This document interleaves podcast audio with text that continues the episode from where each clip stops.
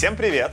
Это снова «Худо не было» подкаст. Лучший подкаст в русском интернете про научную фантастику. И сегодня большой знаменательный день.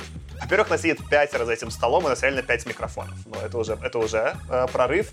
Но самое важное — это финал сезона.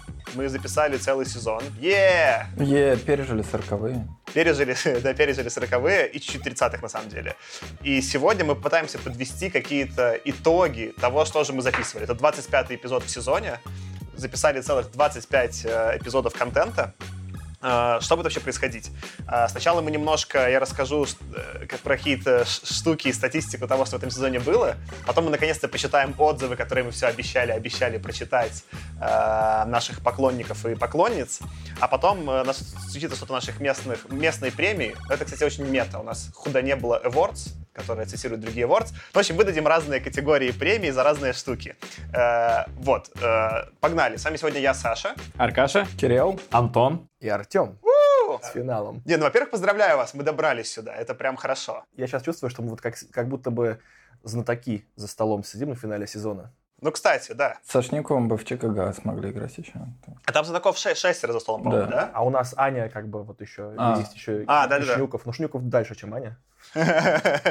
Ну, короче, давайте немножко расскажу про статистику. Ну, в общем, записали, как я уже сказал, мы... У нас 23 как бы эпизода про какие-то произведения, плюс пилот наш, где мы обсуждаем какую-то подводку. Вот наш финал, 25 эпизодов. Мы сейчас этот записываем э, эпизод еще до того, как вышли часть эпизодов. Ну, мы немножко с легом записываем, поэтому э, у нас часть эпизодов не вышло. Э, сейчас нас послушали всего 4200 раз, что как бы неплохо. Э, по моим оценкам, учитывая, что там в среднем эпизод слушают по 200 человек, у нас еще выйдет вот э, 4, включая этот типа 4, я думаю, где-то 5000 прослушиваний у нас будет за первый сезон, и в целом неплохо. 5000 как бы, ну, это как, ну, как будто, знаешь, у нас название этого какого-то, ну, протеина, чтобы качаться. Ну, куда не было 5000. Ладно, извините, плохая шутка. Ну, в общем, нет, я горжусь. 5000 людей нас послушали, это очень прикольно. Ну, людей меньше, конечно, но, в общем, 5000 раз скачали. Гуманоидов. Не, ну, в смысле, нас же слушают некоторые люди, я надеюсь, э, много эпизодов э, э, Ну, кстати, вполне консистентно, если нас какие-то лизардмены слушают, какие-то существа из космоса, почему нет? Ты никогда не знаешь, да. Я даже насчет людей за этим столом не всегда уверен уверен. Вдруг кто-то из нас слен?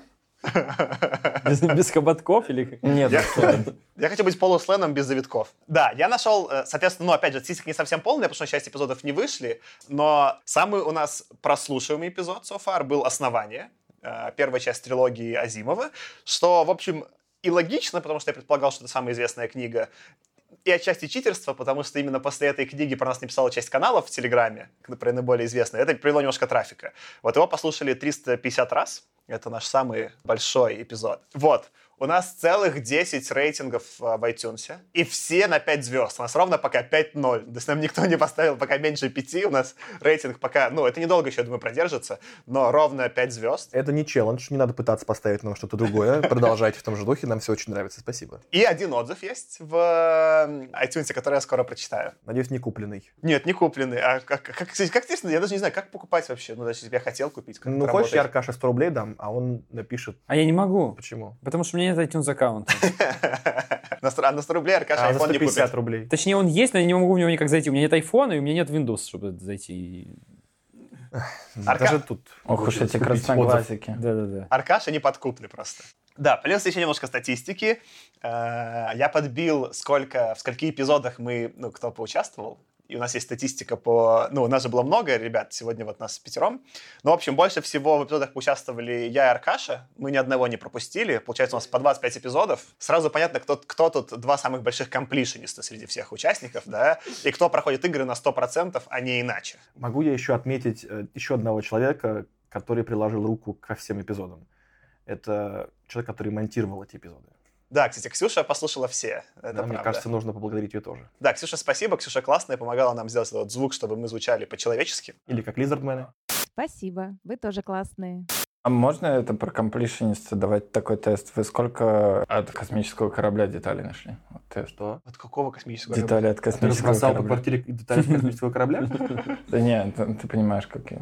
Нет, блин, ну GTA 5. А, я не помню, честно говоря. Я не играл. Нет, GTA 5 я не на 100% прошел. Но у меня, у меня за GTA 5 была проблема не, ну, психологическая. Мне кажется, она, ну, поощряет насилие. Мне не понравилось из-за этого. Ты так думаешь? GTA 5 читерская, ее слишком просто пройти на 100%. А, да? Ну, Аркаша нашел на 100, он знает. Ну, там просто, ну... А, ну ты все собрал, то есть. Да, скорее всего. Ну, дальше за нами с небольшим отрывом следует Тёма. Тёма в 21 эпизоде поучаствовал. Ну, и в целом, э, ну, круто, короче. Дальше отрыв сильно увеличивается. И вот у Антона 13 эпизодов, включая этот. У Кирилла 9, у Леши э, Шнюкова всего 5, и у Ани, нашей, типа, guest-star, самый главный, 4. Ну, я надеюсь, что 4, она формально была в трех, в этом она с нами удаленно не записывается, но она нам обещала прислать аудио, которое она, если пришлет, то прямо во время записи. Так мы и узнаем, э, ну, в трех или в четырех Аня поучаствовала. Э, вот, соответственно... А, как раз показывает, что она прислала, все, ну, то, честно, в четырех. Ну, в общем, я считаю, тут надо, конечно, подумать. Понятно, что, типа, ну, я так нагло скажу, что, конечно, понятно, что, ну, типа, я, Аркаша и ты, Тёма, да, ну, мы как бы костяк, ну, типа, ну, хосты, да, а это, ну, типа, все, кто, типа, там, вот Леша, Аня, э, сейчас Кирилл, если будет ругаться. И унтерменьши. Не, не, не, ну типа, ты знаешь, они типа эти featured, ну типа guest stars. Ну типа нормально, у тебя всегда, ну типа есть... Э... Главные герои, а вы гуманоиды. Я скорее проводил бы параллель, как, ну типа... Слушай, я даже колу два раза покупал, поэтому... Это по... Ну, Я хотел просто проспорить по Антону, учитывая, что Антон, типа, записался в... Половине? Чуть больше, чем половине. Делает ли, ну, как у нас какой, типа, там, должно 50% типа быть? Threshold какой? Да-да-да. Типа гражданство, да? Да-да-да, типа, вот, скорее метафора гражданства. Ой, статистика классно, обожаю ну, вот ты, ты вообще сказал, что Леша всего в, пять, всего в пяти поучаствовал. Мне кажется, важно же не это. Не, количество, а качество? Нет, ну, слушай, я, типа, все, все, все классные, скорее, э, просто мне смешно было подбить статистику. Вот, и у нас было, соответственно, несколько смешных событий, ну, интересных, даже не то, что смешных, а, ну, любопытных. Пока мы записывались, много чего происходило. Один вы слышали, мы съездили, сделали ротрип в Петровичи что было необычным эпизодом и, ну, как бы, не знаю, каким-то, мне кажется, для, нам, для нас просто важным событием. А, второе, Радио Маяк включила нас в свою премию подкастов, и поэтому кусочек нашего подкаста даже включили на настоящем радио. А, знаете, что было самое для меня шокирующее, когда я послушал? Ну, я потом, я не слушал вживую, я потом скачал, у них можно на сайте скачать и послушать.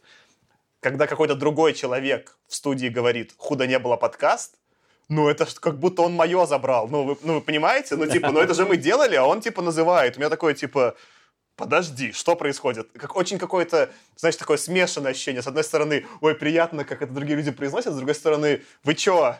А у меня там было очень странное наблюдение, что куча людей, которые слушают, очевидно, радио «Маяк» и сидят на их группе ВКонтакте, просто люто, лютой ненавистью ненавидят э, подкастеров и не только, не только нас, но вообще всех. Нам на каждый, на каждый эпизод, на каждую номинацию были просто ужасные, отвратительные комментарии, что там ловите наркоманов и вообще всякое в таком духе. Ну, к счастью, у этих людей, походу, нет iTunes, потому что пять звездочек ну, как бы не пошатнулись. Да, на iPhone не заработали. У них просто слишком много работы всех дизлайкать, понимаешь, что у них уже много подкастов, нужно на каждый нажать, типа, одну звездочку. Не, просто знаешь, ну, типа, просто а что оставлять отзыв негативный в iTunes? там тебе никто не ответит, и точно никакого троллинга не случится. Да, зайди сюда, нам это скажи, да? Мы тут ответим. А в комментариях ВКонтакте можно срач развести. Конечно, но это я думаю, ради этого там э, можно поразгонять. Потом было классное событие, нам сегодня вот до записи Тёма показывал, Тёма рассказывал про подкаст, э, ну, у себя в офисе, в компании же это было, и у Тёмы было выступление на разогреве перед Галиной Юзефович. Расскажи, Тёма, может, ты в двух словах. У нас в компании, я работаю в Ламоде, и у нас открыли книжный клуб. И на торжественное открытие этого книжного клуба пригласили Галину Юзефович, главного, единственного критика «Медузы». А, и она рассказывала про то, как выбирать, читать книги в современном мире. И вот меня попросили сказать про наш подкаст перед ее выступлением. Ну и я, собственно, рассказал. Ну, скажи самое классное, что, типа, в начале выступления... Э... А, ну и потом, когда Галина уже вышла на сцену, она сказала, что э, типа, она была очень рада присутствовать на выступлении своего коллеги. Я коллега Галины Изуфович. Ой. Ну, это, это очень... Я без иронии, это было очень, очень приятно, если что. Вдруг она слушает. Нет, слушай, прикольно, что, знаешь, типа, Галина Зифович тоже стала частью, ну, героем подкаста, как, знаешь, там, ну, как, как например, Питер Уотс, он уже, ну, часть э, контекстуальная того, что происходит.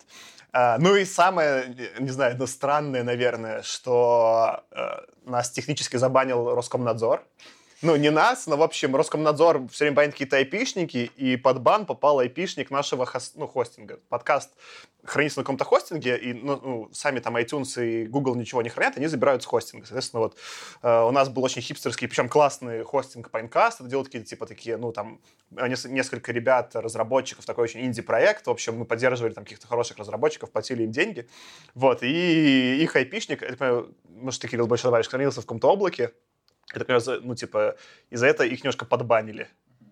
И, в общем, наш подкаст перестал работать в Гугле, и это очень странно. Ну, типа, попасть в какой-то, типа, частично бан в России, э, особенно, что у нас не было никакого э, вообще политизированного контента, но не понимаю. Подожди. В общем, если вы слушаете нас через наш сайт, через сайт Пайнкаста или через Google подкасты, и у вас вдруг что-то не работает, у вас есть два варианта. Либо воспользоваться VPN, либо воспользоваться другим приложением.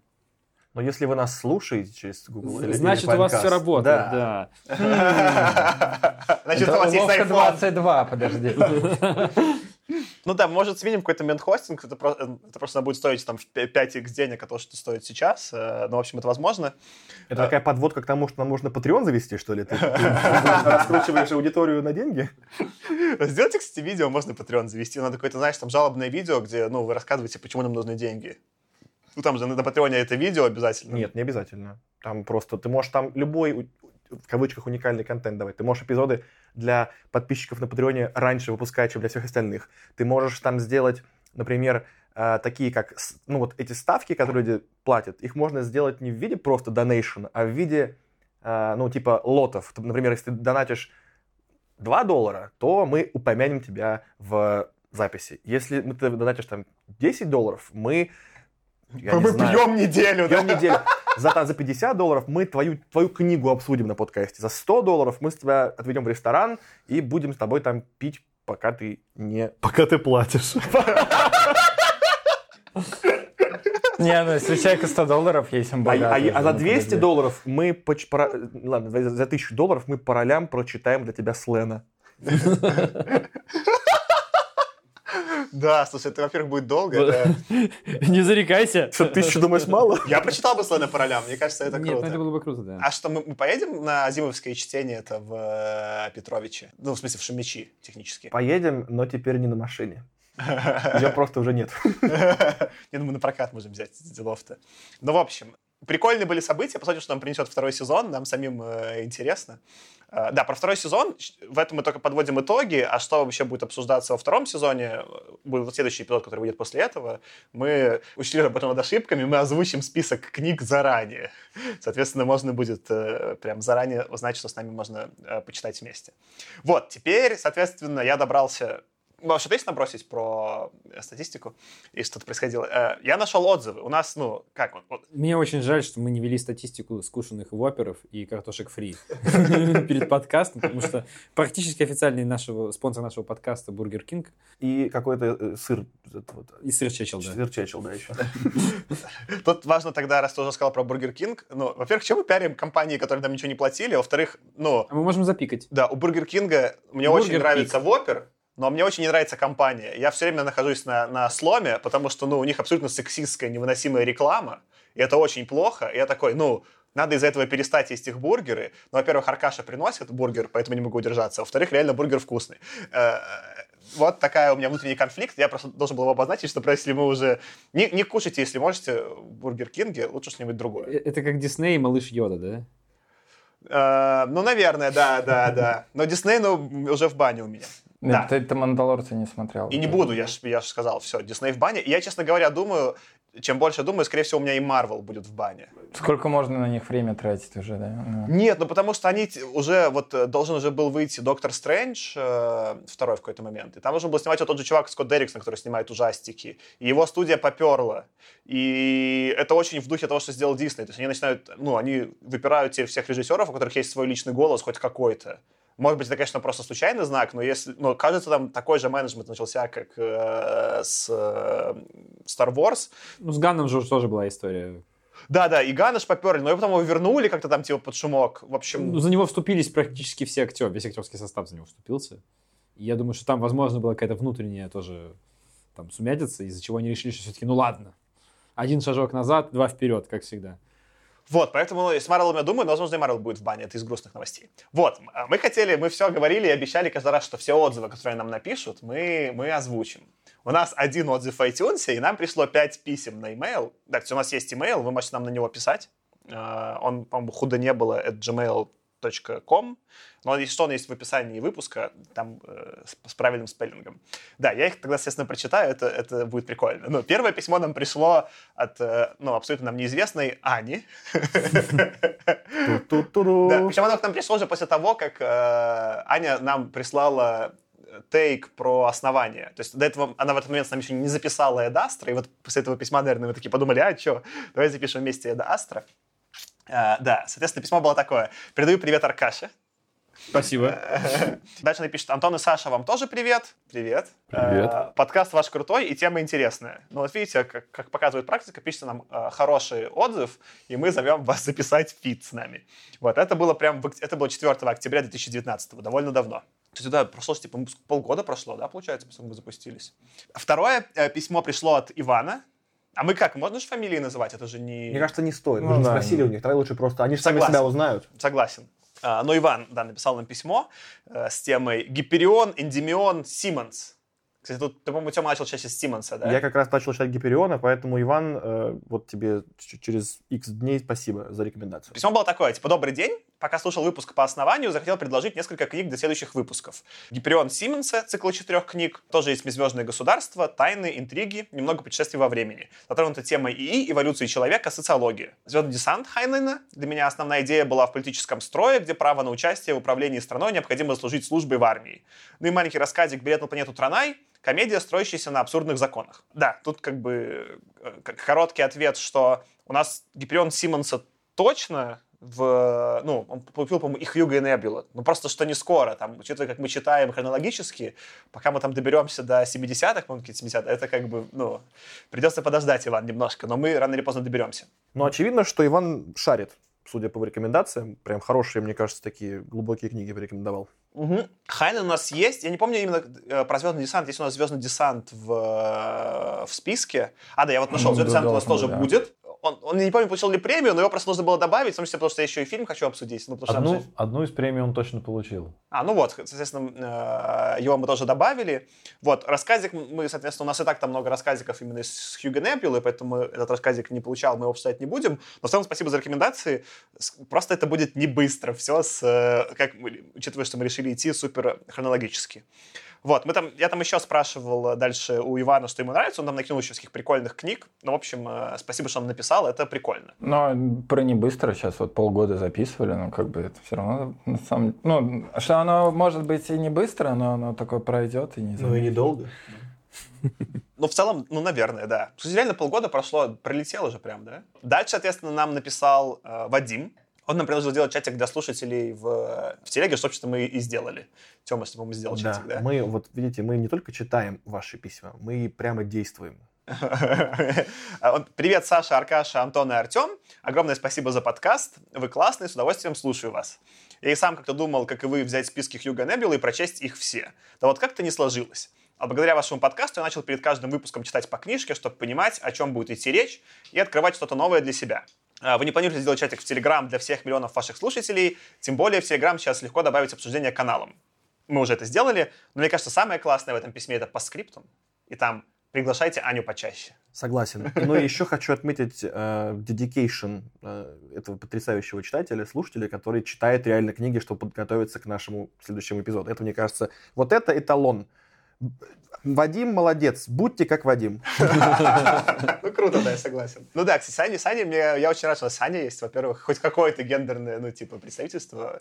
И еще они очень, ну, просто прикольные тейки. Они же все это прочитала даже задолго до нас. То есть, я так понимаю, она под подкасту перечитывает многое уже, потому что она раньше прочитала. Да, судя по ее гудрице, она читает э, я не знаю, с какой скоростью, потому что она еще очень много плохих детективов читает. Она сама об этом пишет, что они все очень плохие, но мне просто нравится читать ее разгромные отзывы там на, на две, одну, на одну звезду, какие-то там детективы. То есть она бэткомедиан для Донцовой такой.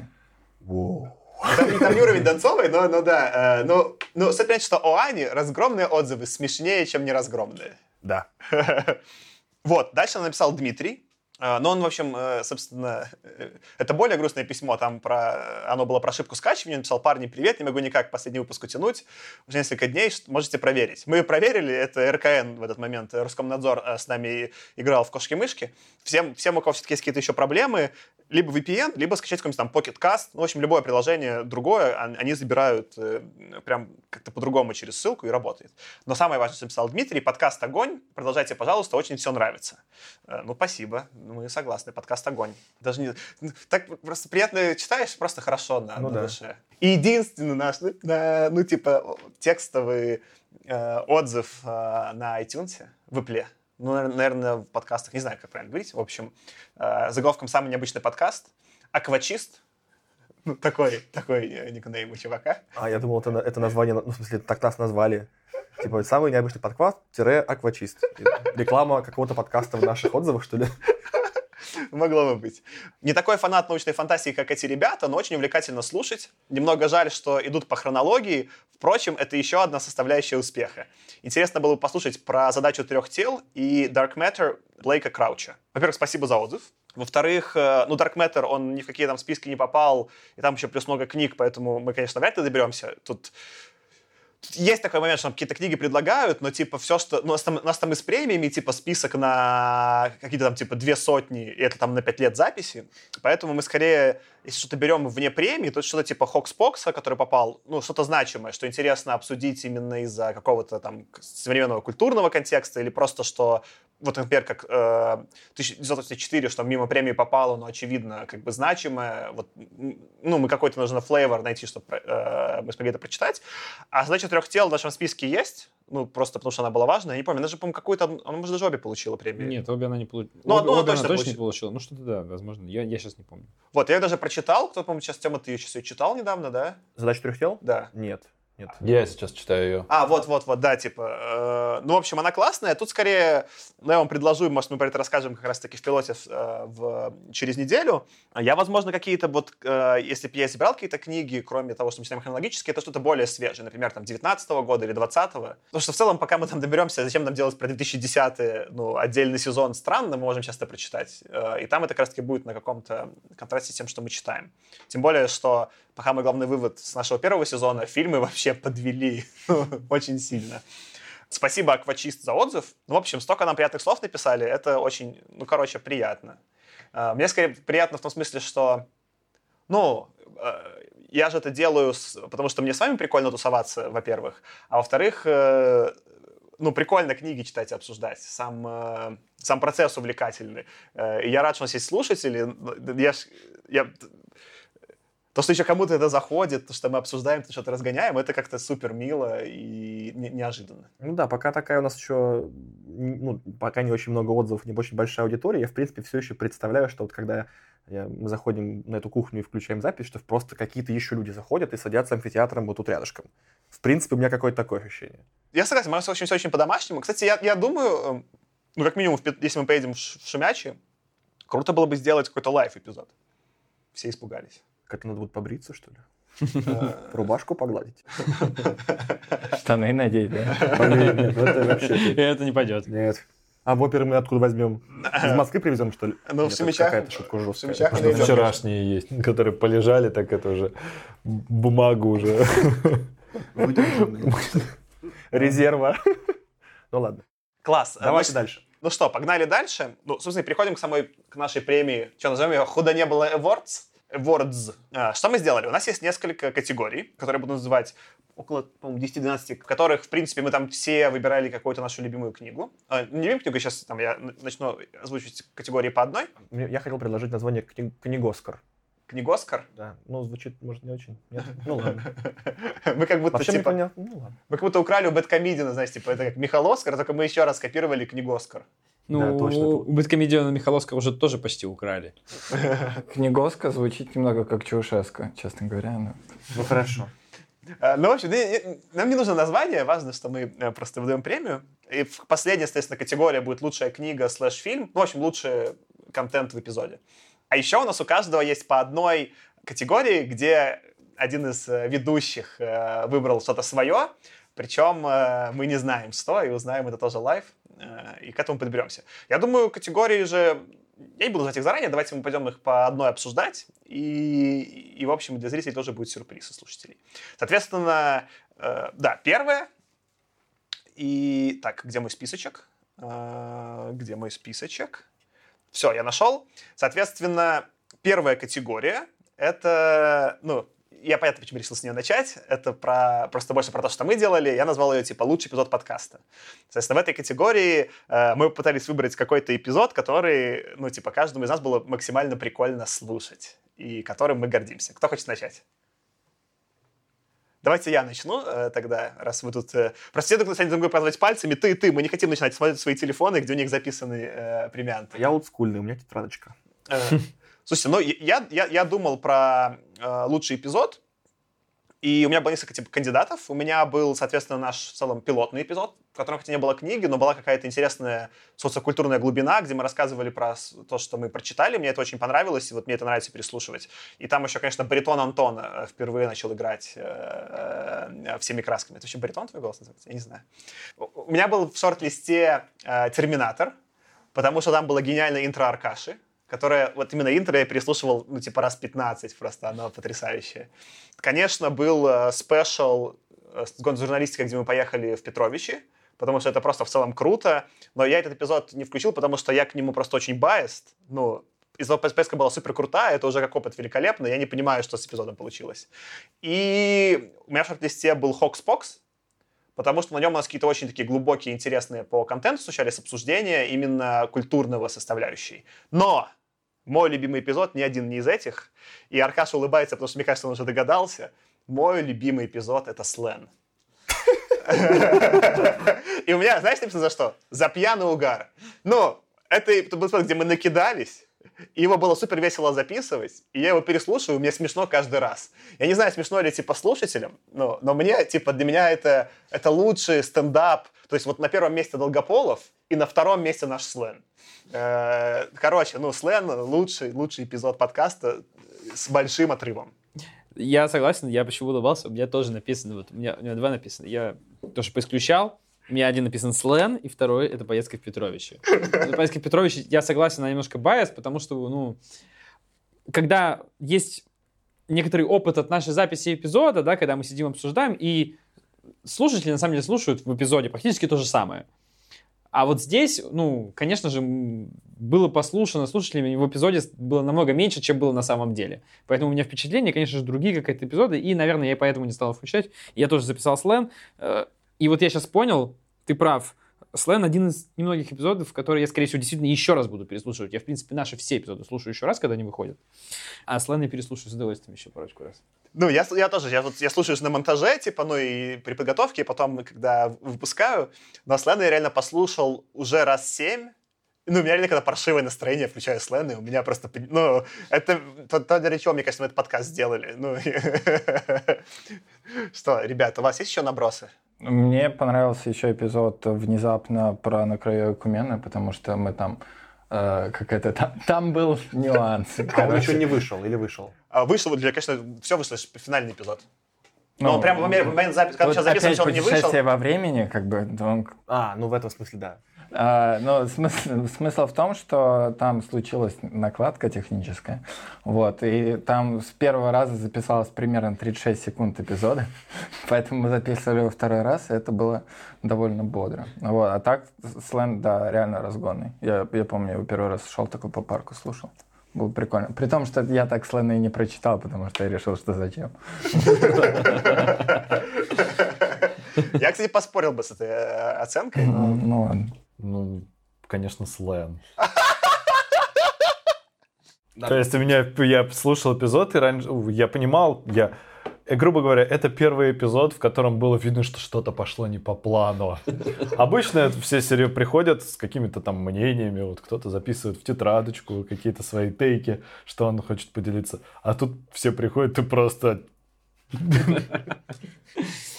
Калейдоскоп. как- как хотят калейдоскоп. как можно быстрее забыть все, что произошло. Калейдоскоп безумных решений Джомми. Да-да-да. Это вот. фонд золотых цитат можно. Так вот. Блин, да-да-да. Так вот, побеждает Я, слэм. я, я еще по таквокт скажу. Да, да, давай. Слушайте, знаете, есть этот вот эксперимент, когда сажают в ряд людей, и все из них подставные, кроме последнего, и там какую-то фигуру показывают, говорят, это там типа черный треугольник, а он белый. И вот все говорят, черный треугольник, черный треугольник. И потом последний, который настоящий, нормальный человек, тоже говорит черный треугольник. Ну, просто я не написал Слена, у меня другое мнение, но я сейчас хочу сказать тоже про Слена. Нет, нет, нет, скажи я всё-таки- нет, мнению. я скажу, все-таки скажу, я скажу. Меня написал сначала, да, Петровичи, э, потому что, ну, по, всё- по всем тем причинам, которые вы сказали, но я еще потом подумал, что как, как реально как эпизод, я бы его чуть-чуть кое-где подсократил бы в некоторых местах. Во-первых, мне все опции нравятся, все, что мы предложили. Ну и прикольно. Да, э, слушайте слушательницы, мы, мы заранее не обсуждали. Мы специально, чтобы нам тоже было сюрпризы. Мы не знаем, кто что выбрал. Это происходит тоже сейчас live. Я рад, что Слен, ну, типа, единогласно. Ну, в смысле, ну, ну, плохо, да? Я сейчас как... Ну, как это, ну, большинством... Как, как, гумани- как антигуманитарный Антивей- диктатор. Полным большинством голосов, с трех из пяти, получает премию за лучший эпизод. Е! Худо не было. Следующая наша категория, наша премия, это любимая, ну, я бы решил объединить. Это либо любимая цитата, либо любимый момент какого-то произведения. Ну что, погнали. Давайте мы сейчас в обратном порядке. я Давай готов. ты, Тёма. Я готов. Значит, моя любимая цитата из книги Орбала 1984. Когда я записал себе эту цитату, я как будто немножко захотел потом перед вами оправдываться, почему я ее выбрал, но это как бы как я вообще думал. Просто это та цитата, которую даже когда я читал эту книгу, я уже себе её отметил, типа, что вот это вот прям очень сильно было в моменте. И потом я про нее тоже сразу вспомнил, вот прям так, надо открыть быстрее книгу, точно помечал ее, в общем, сразу нашел. Так вот, цитата относится э, вот так, э, к любовным отношениям между главным героем и вот этой девушкой. Их любовные объятия были боем, а завершение — победой. Это был удар по партии, это был политический акт. И вот сравнение сексуального акта с политическим актом конкретно, то есть это сейчас звучит немножечко как будто бы так, не, но в моменте, когда вот этот был весь этот, вся эта драма и этот билдинг к этой э, к их отношениям, накал страстей там и, в общем, слежка брата, это было прям в моменте очень для меня сильно. Я бы еще даже развил твой тейк. Мне кажется, это еще цитата, которая ты просто когда читаешь вслух, она работает чуть хуже, чем просто визуально текстом. Текст просто сильно же в 1904, и она просто вот именно как текст отлично добивает... э, Ну, как бывают какие-то шутки, которые не нужно... в Ну, вот, есть что, что в снапе хорошо работает, есть что хорошо работает на бумаге. Это очень хорошо на бумаге работающая цитата. Что У дальше? меня любимая цитата. Я почему-то подбирал любимую цитату из выпуска. Ну, в смысле, тоже отлично. Почему не можу? мой любимый момент, где Артем начинает пытаться рационализировать Ван Вогта. Говорит, ну может быть это потому, что и тут запинается и говорит, в жопу не могу это защищать. Ну, к слову, да, Артем, когда же тебя сломило, это было сильно. Так не, я даже, я, по-моему, сразу э, с Лена начал, типа, можно, можно я начну, не дайте мне начать. Я записал себе страницу, значит, э, этого флейма просто. Моя любимая группа цитат — это цитата майора Комарова, которая... Да, да, спасибо, да. Я тоже об этом думал. Да, просто потому что они передают неподражаемый флер э, майора КГБ, как бы этим все сказано.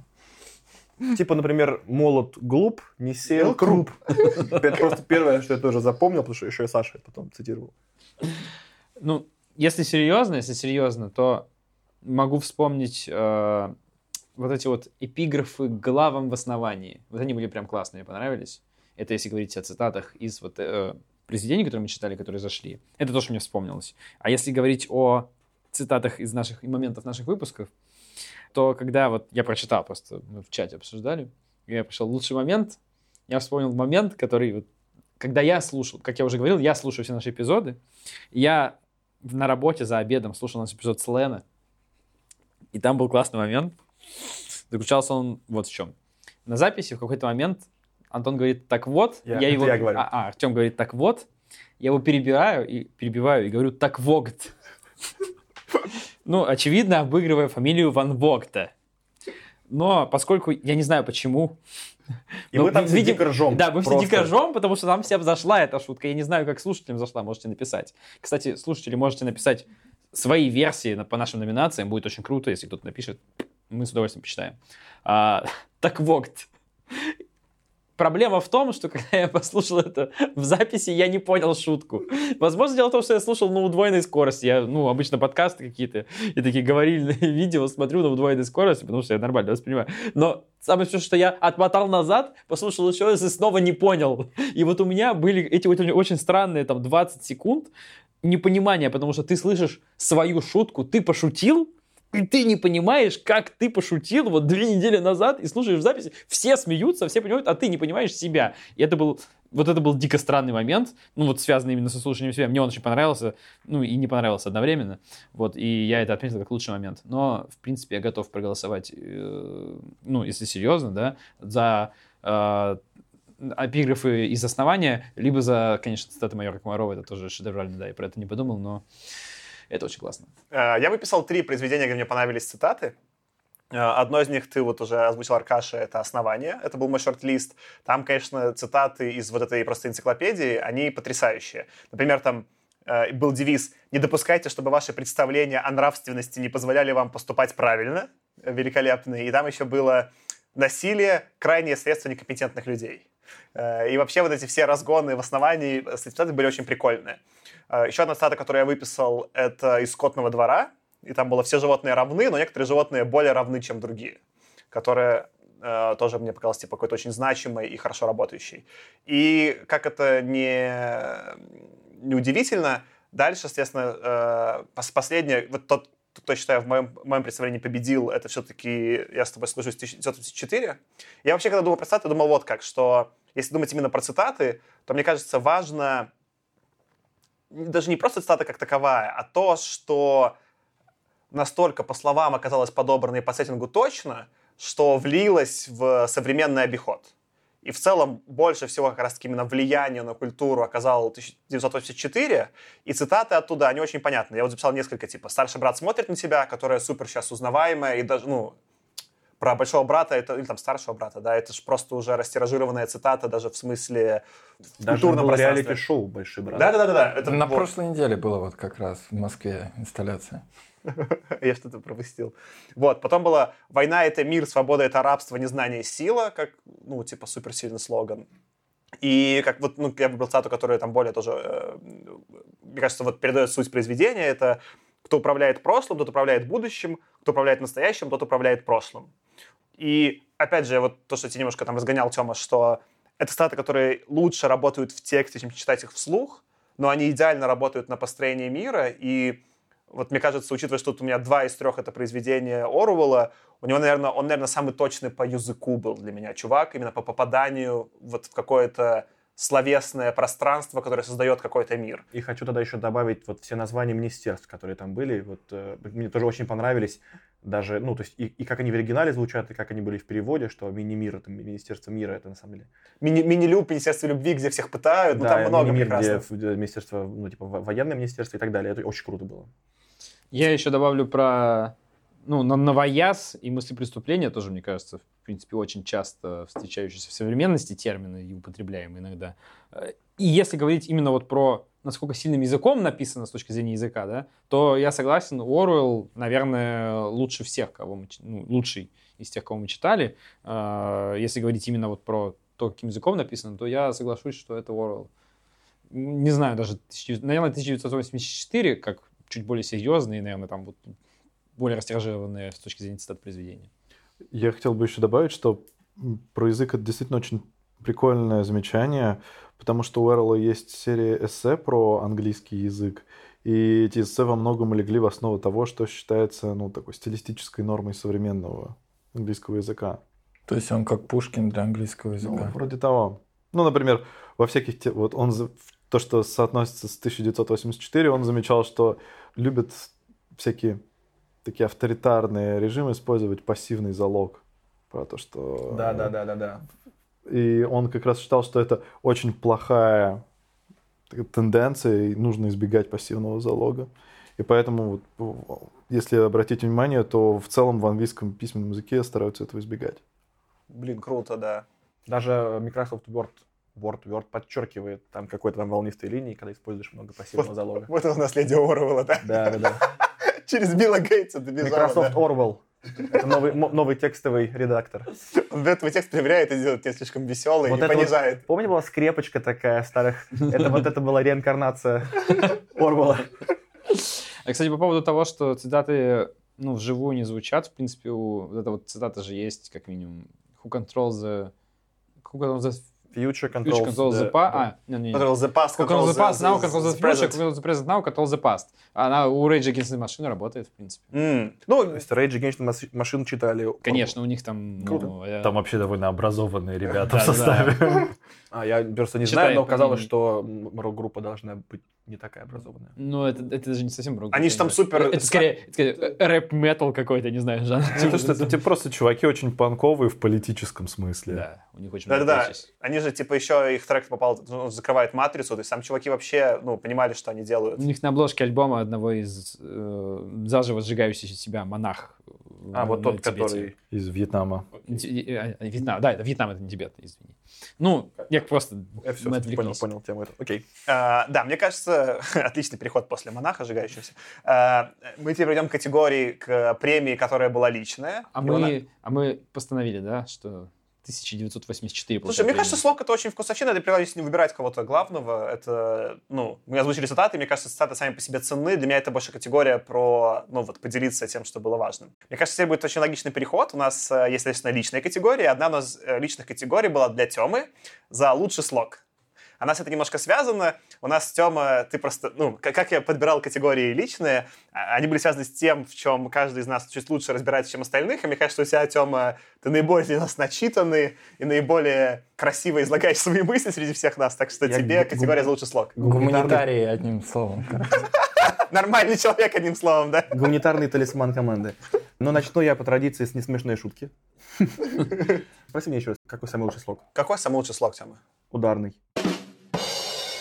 Ба- Бадам-дам. Да, спасибо. Все, теперь я, значит, серьезно. Я думаю, что в этой категории все достаточно очевидно.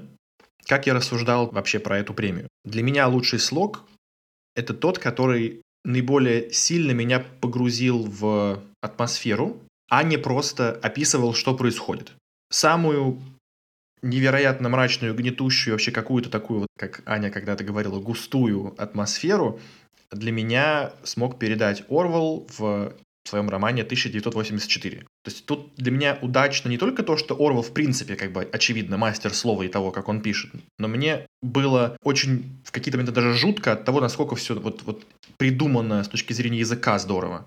Ведь он не просто описывал, что происходит с переживаниями главного героя, его пассии и того, что происходит в мире. Он еще придумал, по сути, термины, которые тоже стали неким тропом, новояз, двоемыслие, название министерств. Он придумал целый сопутствующий язык, который мог бы быть просто некими терминами из эпохи, но они настолько удачно описывают именно еще и ощущения, которые мы должны пережить, понимая, почему вообще термины эти произошли, что они значат, через что проходят герои, когда сталкиваются с, там, с этим двоемыслием, да, с тем, что Министерство любви, это на самом деле там то-то, то-то, Министерство, что мир — это война, свобода — это... Ну, что-то там, в общем, вы понимаете, о чем я говорю.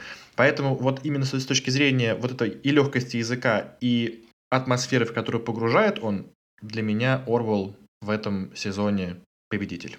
Полностью согласен. И что еще интересно именно про слог Оруэлла, что это какой-то большой литератор из большой литературы, очевидно, словесностью уже часто, по крайней мере, в 40-е точно превосходящие наших из гетто ребят. Но он еще как-то смог, вот, мало того, что это сделать, но еще так как-то очень не обидно по отношению к самому гетто фантастическому. Мы дискутировали, можно ли считать саму книгу фантастической, научно ли это фантастика, но если вдруг Орвелла припишут, вообще не обидно. Что не факт про некоторых авторов, которые используют фантастические сеттинги, несмотря на хороший слог, это получается не так изящно, как у Оруэлла. Так что у Оруэлла на очень многих уровнях хорошо написано произведение. Двигаемся дальше. Дальше, э, мне кажется, мы все-таки у нас подкаст про научную фантастику, давайте про это немножко и поговорим.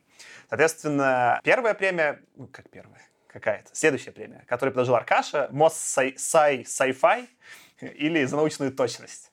Это какое-то произведение, которое больше всего показалось, что вот оно именно, ну, наверное, hard sci-fi, ну, или в представлении, или что, вот, ну, в котором больше всего науки и точности. Давайте, наверное, я начну. Я долго не мог выбрать, у меня было несколько кандидатов здесь. У меня был нездравый смысл в целом за вот эту вот минималистичность, э, такое инженерное повествование, что ничего не протекло э, непра- неправильного там, и все осталось... Кроме крови металлической. Да, у меня был э, «Приход ночи», который тоже, опять же, со- создал какой-то минималистичный сетап, и вот э, из-за этого оказался более э, из-за своей сдержанности тоже оказался более правдоподобным. У меня было 1984 вообще за то, как показаны какие-то, не знаю, там, застенки, пытки и все остальное. Я не знаю, насколько он, конечно, отталкивался от Второй мировой тогда, но вот в современном мире, где такое там происходит, в том числе, не знаю, в моем голове там в какой-нибудь там России, может быть, я плохо представляю себе мир, это интересно, что он это угадал. А, может быть, не совсем science, но вот попадание какое-то хорошее. Political science. Да, но дальше будет... Э, в итоге я долго думал, и выбрал я, чтобы порадовать, конечно, ну, в том числе тебя это порадует, Слэм? выбор. Не-не-не, это для тебя, Тёма. Мне кажется, все-таки в итоге за научную точность, как это Да, да, не... да. Изгнание владыки! Потому что электробус. Потому что там есть на хороших, нормальных батарейках, которые изобрели, электробус, который ездит наверняка по Москве и по Воронежу.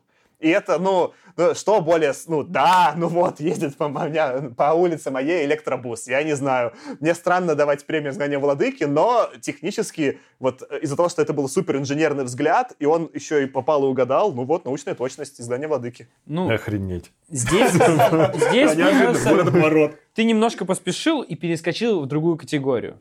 Потому что и знания владыки мы еще поговорим, но вот именно если говорить про научную точность, а научная точность это все-таки, ну, насколько вот все, что ты написал, хорошо складывается в картинку, и, ну, у знания владыки были с этим проблемы. Но мне приятно, Саш, спасибо. А, потому что все-таки вся эта история с Гольфстримом, который по туннелям, с какими-то А. ядерными этими, которые... на- Оу. Я, конечно, за конкретный момент зацепился про электробатареи. То есть я не И целом, мы его еще вспомним оценивал. сегодня, мы про него поговорим. Можно э, я прерву и Мгм. скажу что- немного проспойлерив, что мне кажется, что изгнание владыки это кандидат, антикандидат на премию лучший визионер. Ну, может быть, хорошо. Вот, но с точки зрения научной точности я все-таки за Uncommon Sense, потому что он именно с точки зрения прям вот такого хардовости sci-fi, мне кажется, здесь был самый-самый такой потный, в хорошем смысле слова. Потому что с Дам было именно вот сама история была основана на том, на вот sci части, а не на фай в первую очередь. И при этом она работала. При этом она была интересной, и она, мне кажется, вот как была взята, собственно, в премию, да, была присуждена премия, как одна из вещей такая основополагающая в истории всего sci-fi. Про это еще, может быть, пару слов скажем. У меня такое будет тоже немного в сторону. Э, Я просто подумал, что я стебался над Мюрреем за то, что он говорил, что у космических кораблей будут зеркала заднего вида, потому что я такой, ну, типа ты такой паркуешься параллельно на своем звездолете, тебе же нужно смотреть. Вот.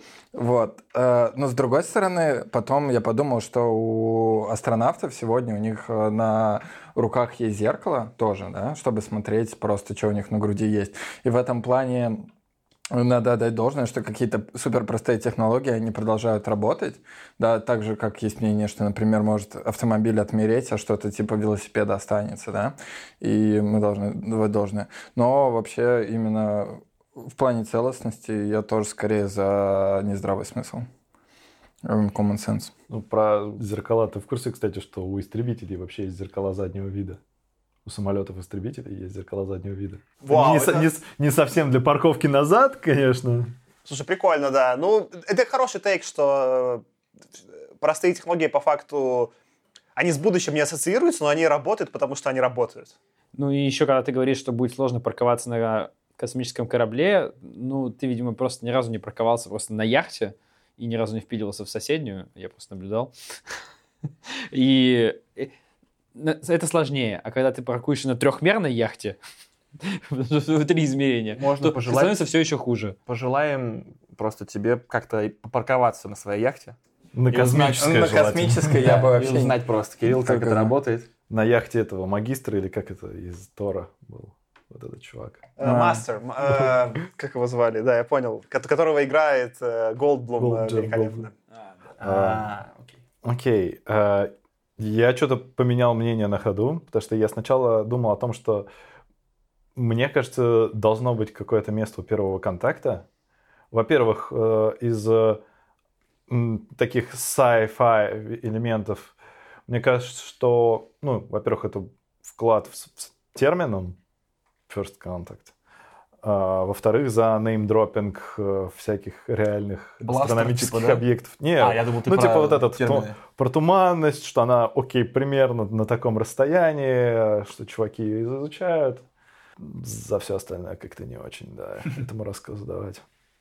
Я согласен насчет э, э, Uncommon Sense, потому что это прикольная концепция, вокруг которой строится сюжет. И она, да, достойна премии именно из-за того, что это хорошее использование именно научной концепции. Но еще такая штука, что топ я, наверное, отдал бы на самом деле вот такой научности, наверное, Адастре. Потому что там было довольно много, довольно неплохих в целом изображений вот каких-то космических вещей. То есть там была довольно классная гонка в низкой гравитации на Луне. Как чуваки впилились и очень долго крутились, э, намотавшись на столб. Мне понравилась полная темнота на Нептуне. То есть чуваки вроде как выходят с солнечной стороны, но из-за того, что они настолько далеко от Солнца, там как будто полная ночь на самом деле. И вот это визу- визуальные элементы, то есть, окей, ребят, да, фильм полное дерьмо, можете не смотреть, но там есть очень красивые визуальные элементы. Художники там действительно постарались. Ну, это, кстати, интересный тейк, что э, реально же Эдастра именно среди всего того, что мы прочитали и посмотрели, там именно научных попаданий, там было много супер промахов, типа когда там, не знаю, там со щитом резали еще что-то, но там было, ну, если опять же мы это отложим, там были реально хорошие попадания, я понимаю твой тейк. Там, возможно, была самая такая если взять такую гонку на Луне, то, возможно, это была самая вот, ну, сай, сайенс-сцена из всего, что... Если именно сцену брать. Так что прикольный тейк. Я хочу набросить, вот вы тут упоминали про первый контакт. Я про него думал, и он мне не попал ни в одну из моих, на самом деле, категорий. И он у меня, я просто пока вот писал, понял, что у меня какой-то очень странный... Мне он понравился, да, но я как будто не могу его... Он настолько у меня анекдот перевесил все остальное в нем, что я даже не понял, куда его классифицировать. Он какой-то просто вот, просто мой например, очень странное место в моей голове занял. Я не мог его ни в какую премию включить, он как бы какой-то никуда не попал.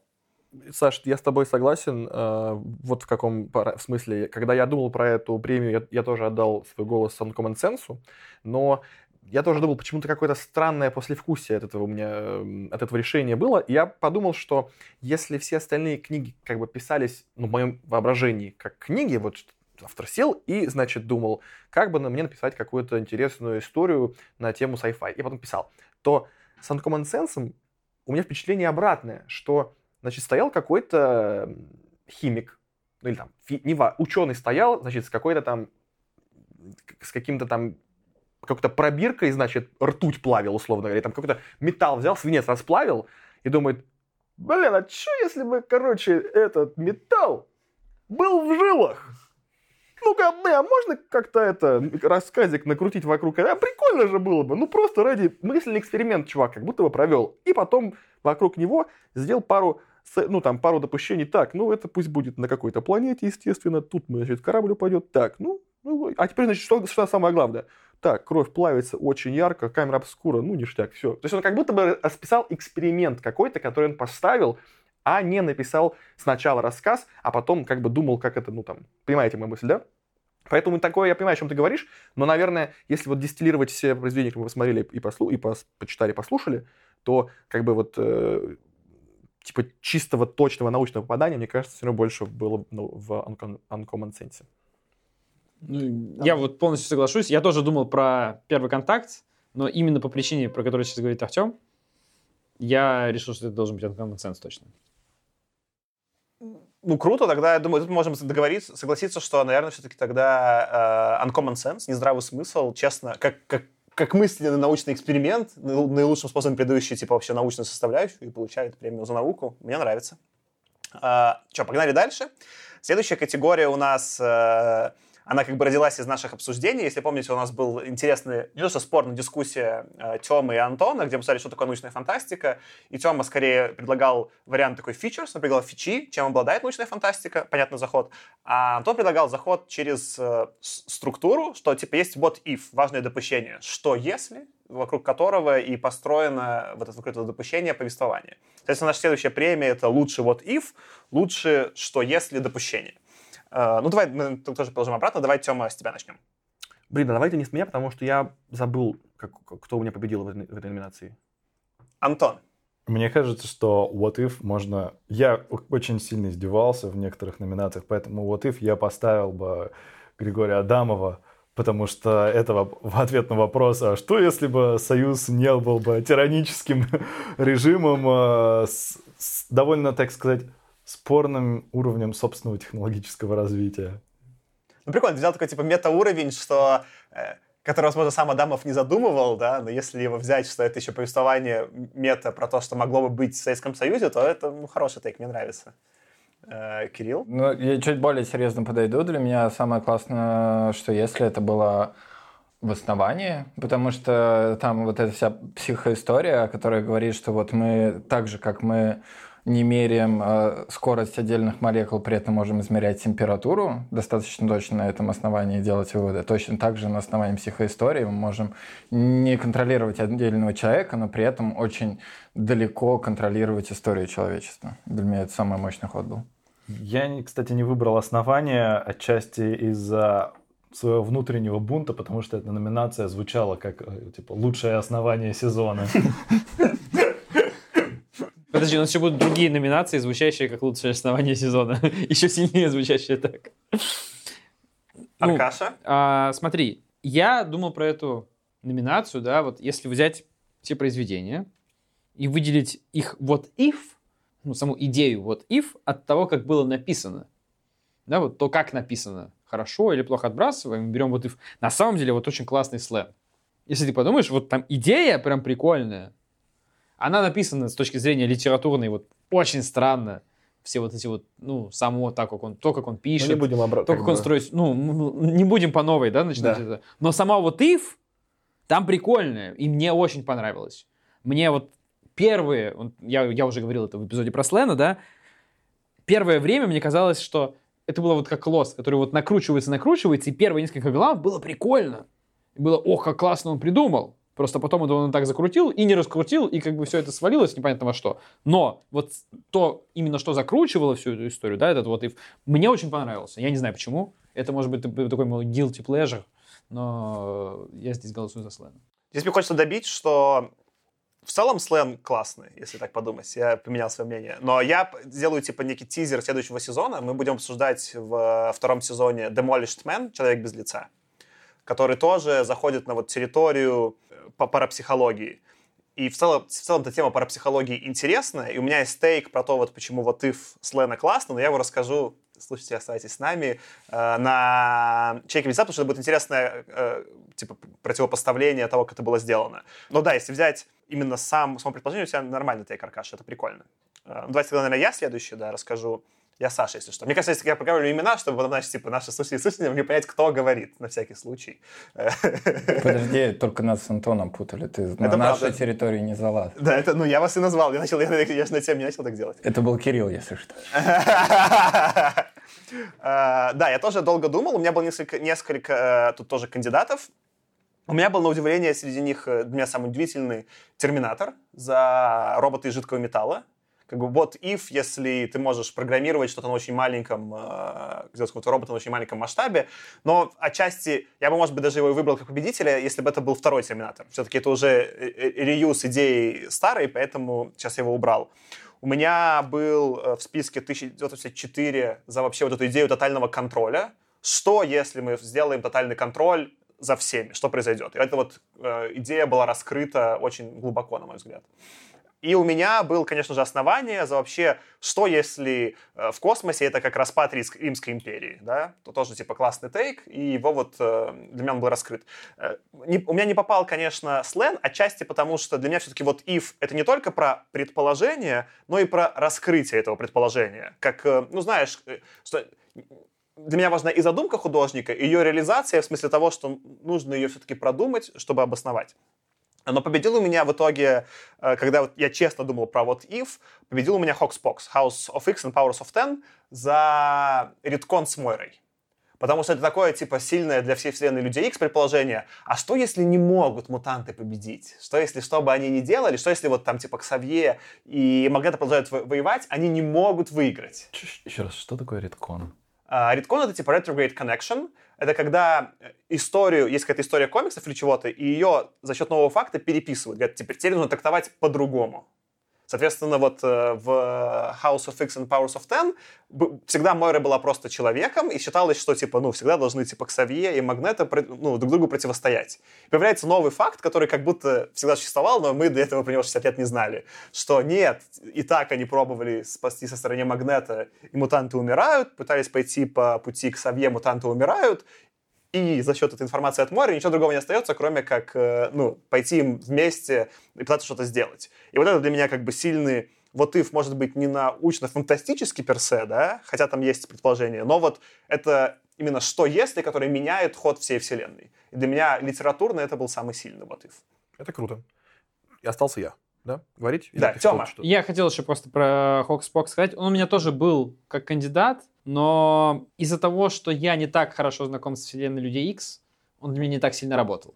Потому что именно когда у тебя есть какой-то базис, на основании которого ты делаешь этот вот if, а все-таки Хокспокс этого требует, то это супер классно работает. Но если у тебя его нет, ты такой, ну, прикольно, но это не так сильно просто. А вот сленг, про который я сказал, он именно на общем каком-то там, Справедливо. на базе общей эрудиции работает. Я думал, что вы какие-то очень научные ватыфы расскажете. И хотел сбалансировать э, каким-то более, на мой взгляд, психологическим э, который погружался бы в рассуждение о том, как люди бы реагировали на какие-то события в окружающем мире, и, и которые мы бы сейчас тоже могли как попытаться примерить на себя. Поэтому у меня в этой номинации побеждает «Приход ночи». То есть вот эта идея о том, что Ам, грубо говоря, сошли бы мы с ума, если бы увидели звезды в первый раз. Э, Она, конечно, романтизированная очень, как- ну, но она мне очень нравится как э, такой вот очень свежий сай- сайфайный ам, вброс. Мне кажется, еще ты круто выбрал, потому что пич этой истории, которую делал Азимов, был как раз-таки через вот и в предположение. То есть пич этой истории, что если, и в этом смысле реально канонически, что если, так питчил Азимов. Ну, я вот сейчас подумал, просто вот короткой фразой, ты мое мнение переделал, я готов проголосовать за, за приход. Потому я не знаю, почему я про него не подумал, когда я надумал над этой номинацией, но мне он просто не пришел в голову. Я без списочка вот надумал над этой номинацией, просто так получилось. Я согласен, на самом деле, потому что именно с точки зрения того, что здесь еще и история на этом построена, да, точно так же, как я за Uncommon Sense голосовал с точки зрения там sci, sci-fi, именно потому что вся история на этом построена, и здесь я согласен, приход ночи, наверное, здесь круче Слена даже.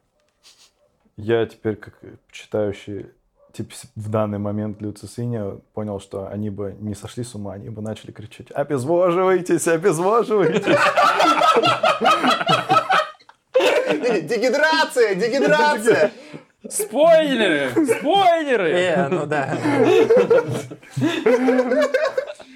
Э, Класс. Извините. Э, Антон, лучшая шутка эпизода. Вот, и дальше, соответственно, я думаю, классно теперь подвести к премии, которую мы выдали Аркаше. Аркаша была За личная... лучшего Аркашу сезона премию выдали Аркаша. Эту премию он зарабатывает всегда. За лучший так вогт. Э, э, Ну, в общем, да, это премия за лучший таквокт, а который мы назвали, типа, главный плод-холл. Главная дырка в сюжете.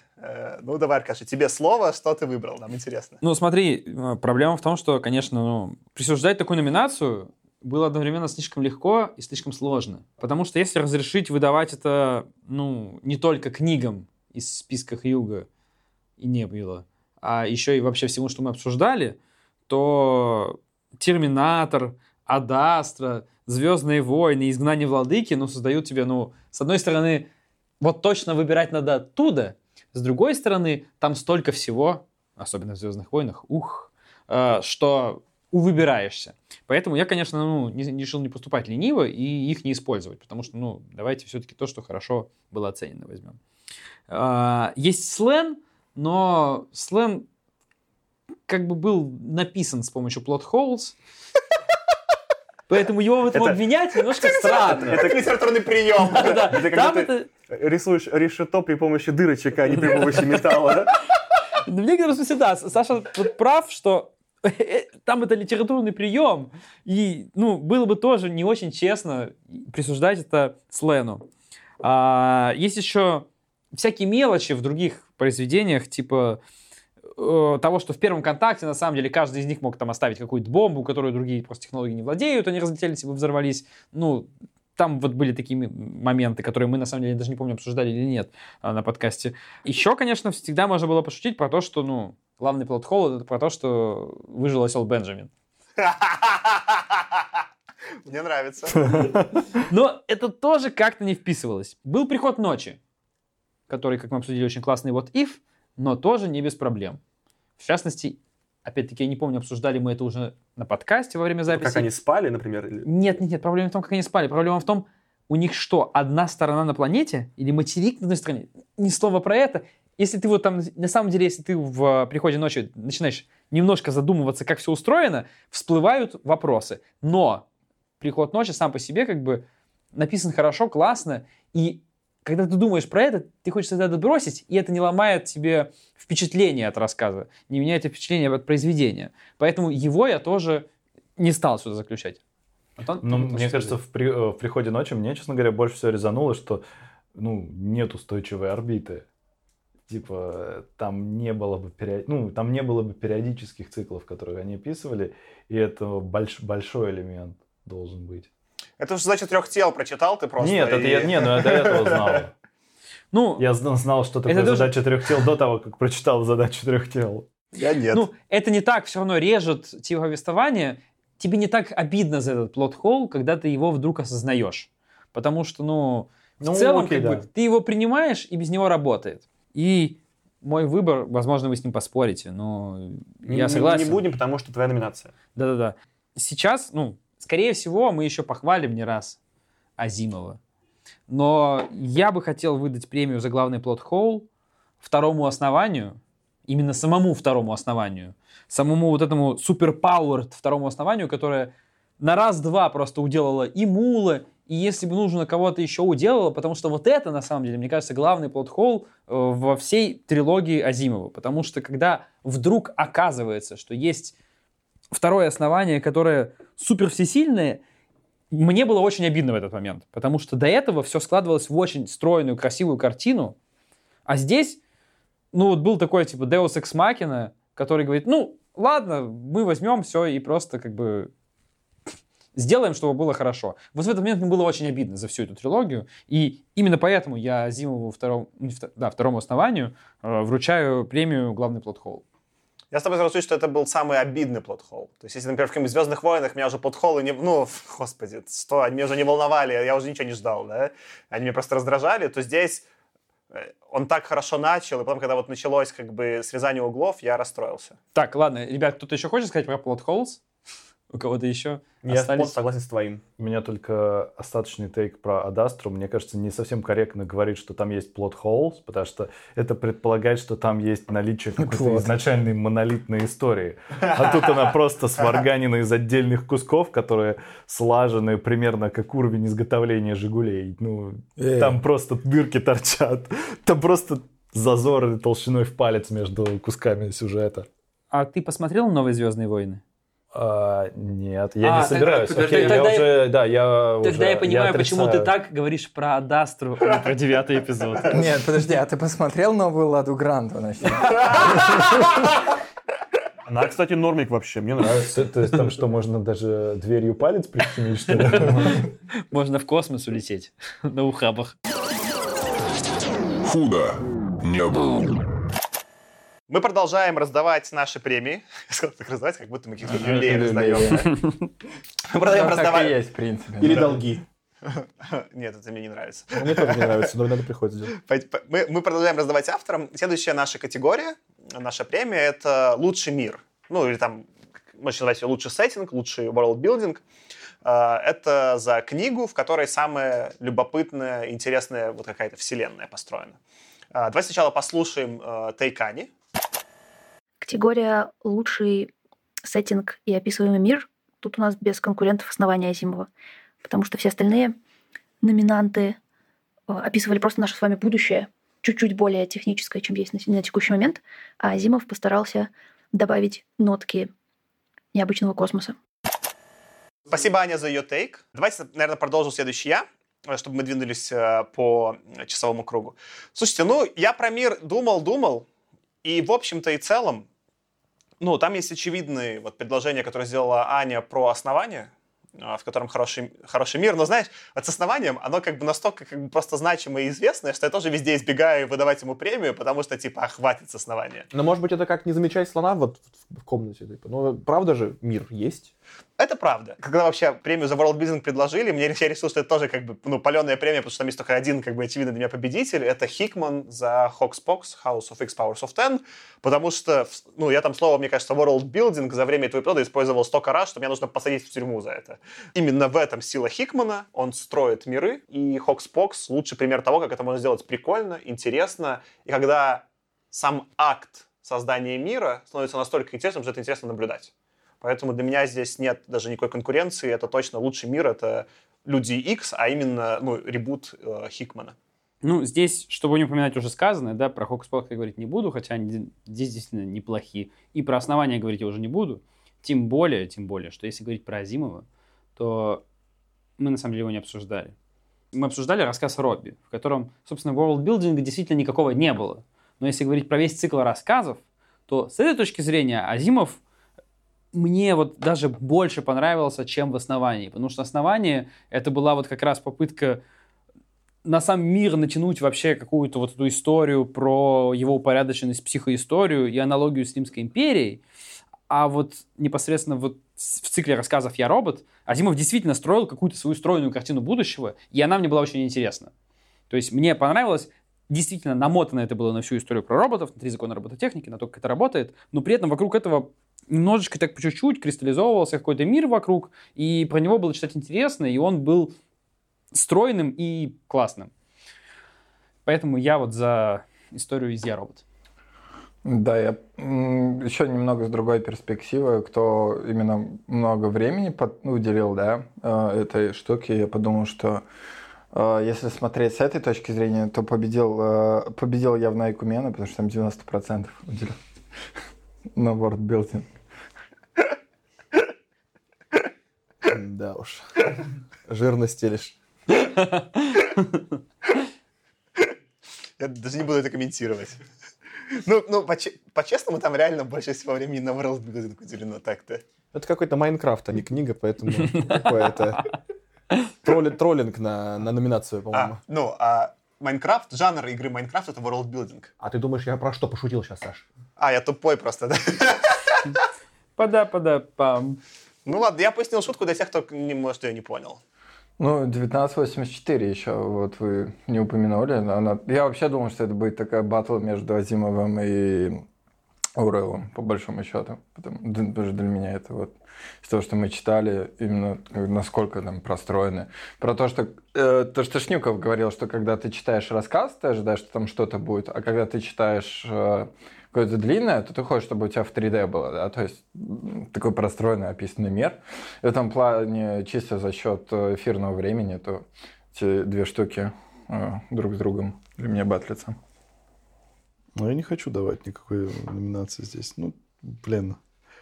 Честно говоря, мне кажется, что, во-первых, тогда еще не было понятия worldbuilding. Никто особо не продумывал, что вообще сам себе мир — это какая-то такая важная концепция, простроенная. Даже основание вообще не про это. Окей, можно не выдавать никому. Хорошо. Я э, сразу скажу, что для меня это основание. И э, вот почему. очень хороший тейк. Ну, то есть я полностью согласен, что очень классная история, в которую веришь у Хокспокс. А, Очень классная, смешная, конечно, история про Айкумену, но, как мне кажется, Хикман не выстроил новый мир технически, ну, как бы полностью, потому что вселенная X-менов давным-давно существует, персонажи с их конкретным там, психотипом и историей тоже существуют. Он построил очень классную новую историю, надстройку над существующим миром, как мне кажется. А, опять в Айкумене, в принципе, списано с контурной карты, поэтому это не новый мир, да, поэтому это не... Это описание, да, это описание мира как бы так, что ты в него как бы веришь, но это не создание мира. Поэтому для меня, несмотря на то, что я считаю, что попытка Азимова в основаниях не вполне удачная, а, я думаю, что он, по крайней мере, вот, э, и, и он тоже не с, не с нуля взял там, да, Римскую империю, но это что-то, что все-таки надо было постараться, чтобы а, перенести в космос. и я, опять же, подчеркну, мне не до конца нравится этот мир, он недостаточно хорошо написан, но за попытку мне кажется, что вот это вот самое лучшее. Мне кажется, что Айкумен нельзя считать worldbuilding ом, потому что то, что этот мир звучит как выдумка школьника, не делает его автоматически таковым. Слушайте, ну классно, но мне кажется, тогда здесь э, Азимов однозначно побеждает. Хотя в моем сете все еще это Хокспокс. Э, ну, твоя логика понятна. Ты говоришь, да, что если говорить про мир, созданный с нуля, то, наверное, в то время take Антона правильно еще фантастика к этому только приближается, и ближе всех к этому подошел Азимов, с которого потом родились «Звездные войны» в некотором смысле. Ну, мне кажется, как явный продолжатель его традиции. Ну, хорошо, тогда основание победитель. Мне кажется, да, это еще, кстати, что worldbuilding это один из аргументов как раз. То есть концепция worldbuilding это как раз э, типа тема моей концепции о том, что типа давайте сделаем какой-то твик в обществе и к каким последствиям это приведет, какой мир это создаст. А э, авторы тогда не пытались этого сделать во многих, кроме, ну вот как раз кроме Азимова, но в цикле про роботов. Потому что основание было как раз про буквально у тебя, ну, грубо говоря, ты просто сместил контурную карту и нарисовал ее типа на другом, э, да, на, друг- на небе или как-то так. Натянул, То есть как- это- натянул Средиземноморье на звезды. Ну, типа того, да. О, красиво. Хорош. Но в целом ты все равно придумал, типа, жанр space оперы, которого до этого не было. Ну, был, может быть, там в других произведениях фантастов, но вот первая реализация. И Хьюга же в итоге э, трилогия целиком получила именно за... Единственное, все, все думали, что сделали э, в Хьюга Best Series, типа лучший сериал, по-моему, да, там когда-либо созданный. И все думали, что сделано для «Властелина колец» премия, но «Властелин колец» так ее и не получил, а получила именно основание, единственное. И вот именно то, что это как серия получила, это вполне себе в зачет именно мира построенного заходит. Про Азимова и Звездные войны еще интересно. Я видел интервью. Короче, э, когда у него спрашивали, как вообще к Звездным войнам относитесь, это было после выхода втор- э, ну, пятого э, э, в современной нумерации. И это, э, что меня там удивило, это другая штука. Он сказал, что ему очень понравилось, во-первых. А во-вторых, э, что меня позабавило, что он, когда реферит серии, он четвертую называет Star Wars, а пятую Empire Strikes Back. То есть для них тогда Star Wars была это не вся серия, а вот конкретный фильм четвертый. Ну, это просто такая баечка. А можно я перефразирую свою? Натянул Средиземное море на Млечный путь. Вот так еще лучше. Мне первая больше нравилась. Да, ну ладно, извини. Ну, обе хорошо, обе хороши. Давайте тогда следующая категория. Мне кажется, она будет короткой. У нас э, была категория «Лучший визионер» за лучшее угадывание будущего. В целом мы там все от нее плюс-минус отказались в пользу лучшего вот if, но у тебя, по Маркаше был отличный тейк про лучшего визионера. Ну, я здесь хотел просто похвалить э, тех, кого мы в целом не хвалили, потому что именно с точки зрения визионерства было очень классно. Как мы уже сегодня упомянули у Адамова, э, мы его в целом хвалили во время этого эпизода, но это единственное, за что мы его хвалили в целом.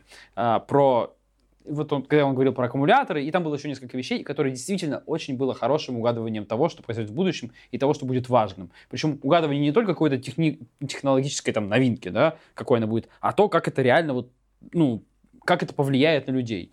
И второй момент, он не совсем тоже про визионерство, потому что этого еще не произошло. Мне, мне тоже очень понравился. В нами не очень э, восхваленной Адастре, да, а вот вся эта история, которую как раз вот героя Томми Ли Джонса, то есть отца главного героя, э, очень бомбит, да, вот то, что люди превратили Луну, люди прилетели на Луну, а потом превратили ее в лунопарк, э, она тоже очень классная, и э, хоть этого еще не произошло, но мне кажется, что уже можно выдавать за это премию за лучшее визионерство. Поэтому вот я как раз хотел похвалить Адастру и Адамова. У кого-то что-то еще? Я что-то не слышал про лунопарки, где меня в стиле Безумного Макса пытаются гапануть чуваки на тачках. Не-не, речь была не про, не, не про погони, а речь была вот про их вот этот огромный аэропорт, вокруг которого там неоновая реклама и так далее. Там еще порезали момент, что на Марсе у них как будто сегодня были эти нарковечеринки, которые из финального монтажа фильма ушли, а были в трейлерах, про которые Аня упоминала. И вот в этом смысле, что это стало такой, типа, ну, наркопритоном будущего, это прикольно. Ну, если ты хочешь найти э, что-то вроде э, аттракционов на Луне, где тебя гупанут, езжай на карьеры в, в Кемерово, короче, мне кажется. Я не уверен, что там есть лунопарк. Ну что, я думаю, самое время перейти. к, э, Антону нужно убегать, поэтому он сейчас с нами проговорит последнюю категорию, и дальше мы продолжим четвером. Э, Дальше у нас есть категория специально для Антона. Антон у нас больше всего за весь наш сезон вдавался в астрофизику, что там вообще должно быть, как устроены черные дыры, может ли Зорн быть черной дырой дырой в голове, что там с крабовидной туманностью. Поэтому Антон досталась категория «Лучшая астрофизика», как, видимо, наибольшая физика среди нас. Антон, давай. Я тут подумал, кстати, что Нью-Кемерово это охрененное название для шахтерского поселения на Луне. Ну да. О, да, кстати, нормально. Это, значит, типа, не, не метро 2033, а метро 2000, типа, 333, и там будет, типа, Нью-Кемерово на Луне, и там будет движуха под землей. И шахтеры бастуют. Это прям, да, кстати, Нью-Кемерово это сеттинг для этого, для вспомнить все. И там Невский будет сниматься в роли Шварценеггера. Не, лучше без рук. Нет, Невский, именно Невский. Купил, купил путевку в Нью-Кемерово, в лунопарк. А, А, Невский, если нас вдруг, не знаю, по какой-то причине слушает этот подкаст, пожалуйста, сними фильм э, вот этот. Ремейк, вспомнить все. Про лучшую астрофизику. У нас на самом деле ведь не так много было астрофизики. Или каких-то вот прямо откровенно космических э, сеттингов, где было важно, как происходит действие в космосе. Поэтому, ну, runner-up, мне кажется, это первый контакт. Во-первых, потому что, в принципе, чувак запарился на тему того, чтобы понять, как устроено небо и что там.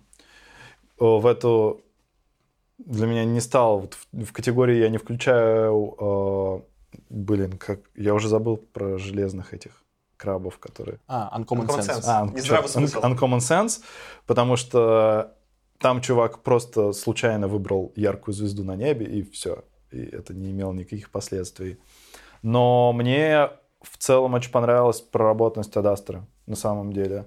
То есть, если этот мир заселить реальными людьми, а не выдолбленными из полена истуканами, то там мог получиться какой-то внятный и развитый сюжет. Потому что, как я уже упоминал, там классно сделано путешествие на край Солнечной системы. Там довольно прикольно проработана вся вот эта техника Луны с поселениями, которые как бы вот то, что называлось в истории Америки company towns, шахтерские городки, между которыми просто Дикий Запад, э, до заправки на каких-то лунах там с полетом на Марс. Единственное, да, кстати, вот один момент, вот, а, плот холл, я нашел плот холл Адастры, что чуваки Да ладно? нет, но я же, у меня же утверждение было, что он просто, типа, составлен из, типа, нестыкующихся кусков, поэтому там, ну, там, типа, нет дыры. А плот холл заключается в том, что они притормозили, чтобы спасти кого-то там на космическом Обезьян. корабле. ко- Да, а, ко- кстати, да, реально. типа, я такая, я не как будто реально, как будто они на обочине просто съехали. А это нет-нет, мы это обсуждали, что э, по количеству энергии, которую они должны были затратить на торможение, значит, сколько у них должно быть энергии с собой, чтобы потом также э, с таким же ускорением там пойти дальше, то есть, без, ну, то есть это unlim, да, должно быть топливо. Поэтому мы это, да-да, мы это говорили. Ну, да, то есть это, это так не работает просто. Это, причем, почти наверняка его продюсеры заставили сделать режиссера. Очень похоже, что это вставили сцену, потому что там был длинный нудный кусок, и сказать, все-таки продюсеры, здесь будет не нудно, давайте затормозим. Что? Ну, ина- и- иначе, но иначе получается, что там нет никаких це- сцен в течение полета. Потому что у них все сцены это «мы долетели куда-то». Такой же, как флешбэк, э, где у Брэда Питта даже не выросла борода, как он долетел до э, Нептуна. А прикинь, а прикинь, просто реально у Брэда Питта не растет борода. Ну, такая болезнь есть, только она про- либо про все тело, либо про отдельные части тела, но такая болезнь есть. То есть думаешь, у Брэда Питта накладные брови? накладное все у него, он же актер. Накладной Брэд Питт. Ну, я бы был бы рад, если бы у него были накладные эмоции в этом фильме. Хоть какие-нибудь. У Адастры накладной Брэд Питт, понимаешь? Ну да, он был- Настоящий был в На- однажды в на- Голливуде. Надо, надо сказать, что он действительно выглядит немного искусственно в этом фильме. Немного. Студии именно Пелевина наняли просто, который зарендерил Брэда Питта. Ну круто, что? Давайте поехали дальше. Э, Всем спасибо, ребята. Пока. Чао. Антон. Худо не было. Ну что, э, дальше у нас, соответственно, э, следующая категория — это лучший источник для экранизации. Это какое-то произведение, которое кажется наиболее круто и наи- наиболее интересно можно было бы экранизировать. Давайте начнем с тейка Ани, которая нам записала.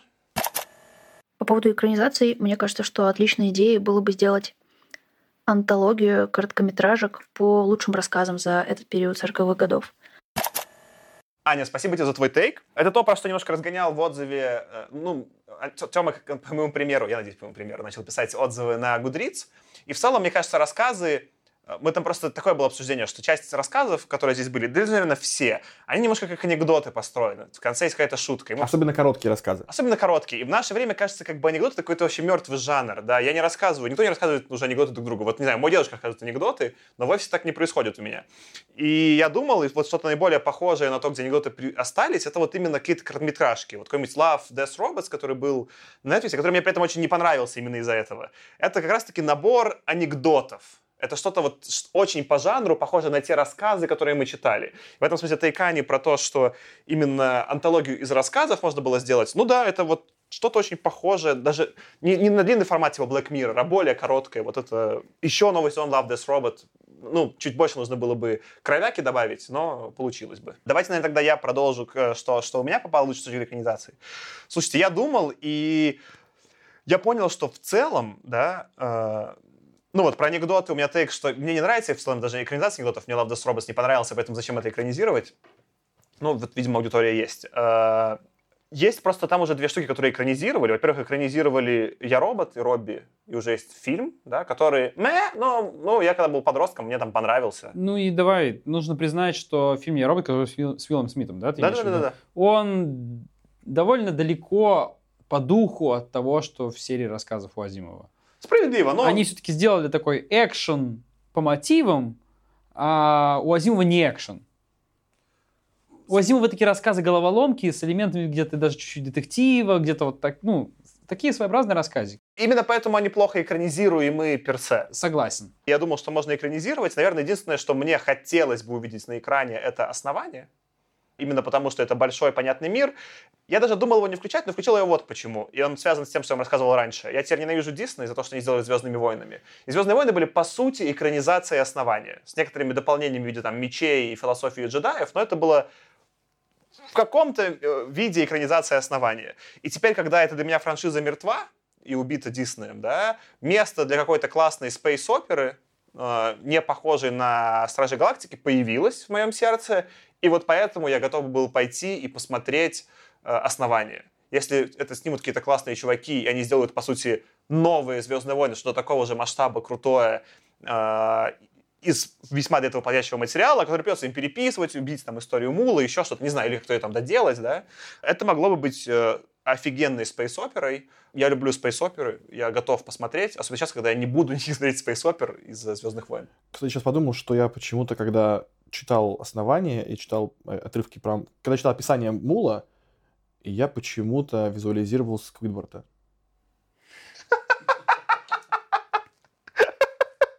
Нос этот крючковатый, голова там на тонкой шее. Я думал, блин, это А, Сквидвард. м- а можно вопрос в сторону? Ну, мы же пойдем... Давайте сходим, посмотрим, ну, не обязательно для подкаста, но может для подкаста Спанч Боба.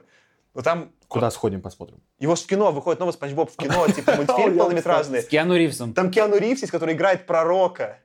Господи боже. Ну, в виде лица, там, то есть там мультик, но лицо Киану Ривза прям лицо Киану Ривза. Йо, брестейки. Он, да, это говорит? Слушай, а про основание и все, сейчас же Apple запустил новый стриминг, ты слышал? И они будут э, экранизировать основание. Пока у Apple плохой очень э, трек-рекорд, так что это скорее грустно, чем, чем весело.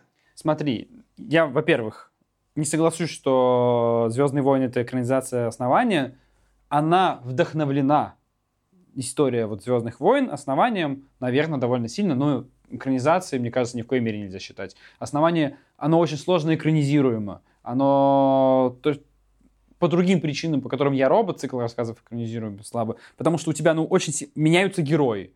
То есть это, на самом деле, очень многое ломает, потому что часто держится на хороших актерах, которые, ну, крутой кастинг. А здесь кастинг, ну, вот у тебя три эпизода, и у тебя новый кастинг нужен. Полностью, причем новый кастинг. Как бы при этом хороший актер. Это реально очень сложно снять. Кто-то пытался, по-моему, там Да было, было. это тоже. основание, вот то, что ты, ты говоришь, оно застряло в производственном аду. Там проблема в том, что сначала снимали одни, то ли HBO, то ли еще кто-то. Потом это перекупили права, вот ты говоришь Apple, да, ты уверен, что Apple. Мне казалось просто, что Amazon, но они все на одно лицо. То есть какое-то вот что-то из этого крупного, короче. Там потом это все, по-моему, то ли отказалось, то ли отложилось. В общем, эта штука, они что-то отсняли, это застряло в каком-то постпродакшене, то ли пилот, то ли уже несколько эпизодов. В общем, судя по вот текущему трекингу, ничего хорошего уже не будет, и стоит надеяться, что все это куда-нибудь задвинут и навсегда забудут, потому что вряд ли уже там что-то будет хорошее. И мне кажется, очень сложно снять экранизацию именно основания. А, а вот что у Азимова снять было бы классно, и чего еще я не видел, это «Приход ночи», потому что, мне кажется, «Приход ночи» в виде очень короткого какого-то сериала, там, на 3-4 там, получасовых серий, то есть там есть что развить, есть что доиграть, при этом сделать это за счет зрелищности не в минус основному повествованию можно, и вот это было бы классно.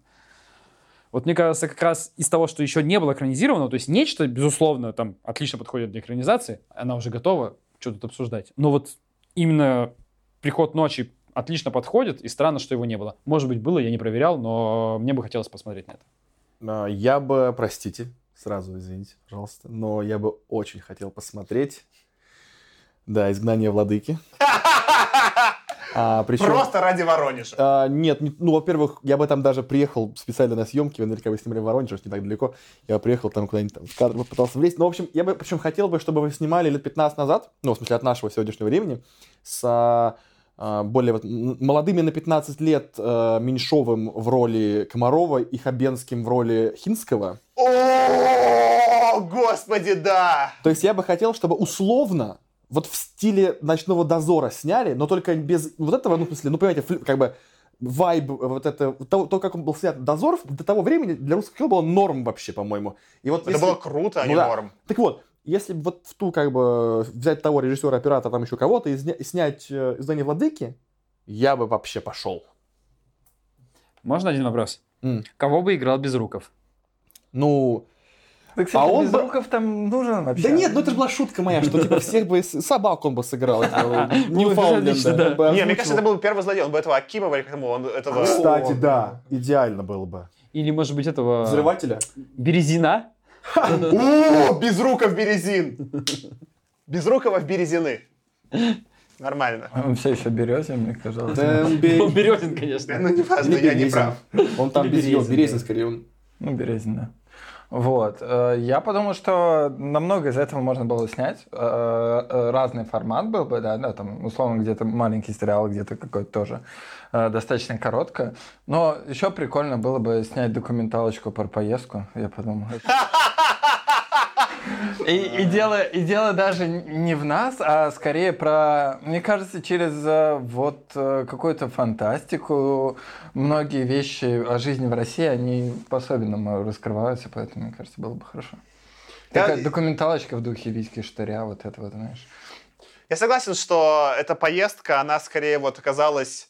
То, что она была про фантастику, добавила сюрреалистичности происходящему и какой-то прям новый призму, и это могла быть классная документалка. Я хочу сделать просто маленькую добивочку. Тут было одно произведение, про которое я много думал про экранизацию, но не смог придумать никакого формата, как это можно сделать нормально. Э, И будет снова, конечно, Хокспокс.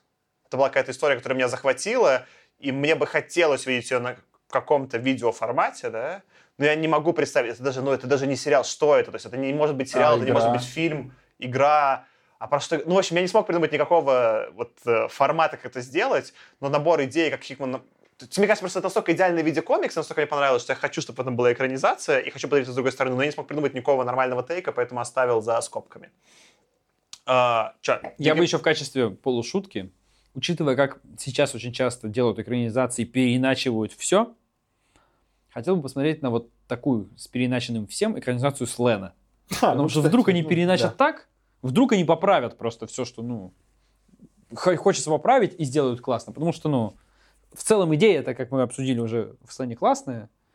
И вдруг они бы смогли это обыграть без вот этих липоватых ходов. Но тут надо было Ван бы сильно поработать. Конечно. Очень много э, сценаристов пришлось бы... Ну, смотри, мой тейк, кстати, смотри, какой жанр взять. Если бы они взяли жанр психоделичной истории, э, то это, может быть, даже могло бы работать с текущим сюжетом. Если бы это было что-то в духе, ну, может быть, проходит пример Lost, да, что-то разгоняющее не, непонятная странность. Ну, в общем, это могло бы работать. Давайте двинемся дальше. Дальше, соответственно, кстати, будет отлично, раз после слэна какая будет подводка. Это была, ну, либо худшая книга, либо, так я назвал ее «За что я это прочитал?» или «Прочитала» категория. Ну, а- Аня на нее, кстати, ничего не писала, так что «За что я прочитал?» Давайте, наверное, я начну. Слушайте, ну тут все было очень просто. Было два кандидата в шорт-листе. Была Айкумена за бесконечное на занудство и чтение контурной карты. Ну, просто мне реально было плохо во время чтения этой книги. И была Эд Астра просто за ну, общую непроходимую тупость э, и там продюсеров, и вот этого все- всего, что происходит на Нептуне, да. А Слен не попал у тебя в Вот, шорт-лист? нет, конечно. Вообще ни в коем случае не попал. Я согласен. А. Слен это guilty pleasure. Да, да, да, вообще. Я в эту категорию добавлял то, что мне сделало больно и плохо. Мне сделало больно Айкумена, мне сделало больно Эд Астра, но больнее всего, прям до уровня, что не просто было больно, а до уровня, что у меня осталась травма, это, конечно, «Звездные войны». Чуваки взяли что-то, почему я ностальгирую, выжили из этого деньги и превратили это в глупость. И вот там как бы это не просто плохо, а это э, ну, я, я, ну, я перестал Дисней смотреть, да, как бы это сильное высказывание. Это моя травма, я очень расстроен, что этот фильм посмотрел, прям больно. Подожди, а на нового короля льва ты не пойдешь. Нет, конечно, но Вот он я... уже был. Ну, во-первых, давно. был. Я в целом, да, Дисней теперь бойкотирую, в том числе и все мультфильмы, да. Окей. Я здесь, ну, наверное, поддержу. И про слен еще, наверное, добавлю. Слен, он был вот такой. Ты его в процессе читаешь и спрашиваешь, чего это сейчас было, а потом его переобдумываешь, и особенно после вот нашей записи, переобдумываешь еще раз, и думаешь, а, наверное, не так это и плохо, и довольно прикольно, потому что там было, было много классных заходов. Они написаны странно, но не буду утверждать, что я Слена перечитаю, но я с удовольствием переслушаю, например, наше обсуждение. А вот, то есть он после того, как я про него думал, на обсуждение, после обсуждения, он мне начинал казаться лучше. Со «Звездными войнами», вот после просмотра, когда я о них думал, я понимал, как все плохо, и то есть во время просмотра было что-то прикольное. Красивые картинки, там, красивый CGI, что-то сделано. Ну, что-то происходит, ну ладно, вот это вот, ладно, давай вот это сбросим. Мне очень хотелось просто в процессе просмотра дать скидку им, ну ладно, пофиг, фиг с ним, это сделали хреново, ну, ну, может, дальше будет хорошо. И вот и за счет этого во время просмотра было более-менее еще. Но когда я просто вот подумал постфактум о том, что произошло, я понял, как это плохо, ужасно, и он стал только хуже. Вот Слен со временем, и у него срок его делал лучше, как вино, а Звездным войнам каждой минутой моего размышления становилось хуже, поэтому я согласен, Звездные войны. Но если выбирать, если выбирать из книг, а не из фильмов, потому что с фильмами слишком просто, то Айкумена. Потому что, ну, ну, тяжело. Тяжелее всего было читать. Даже тяжелее Владыки.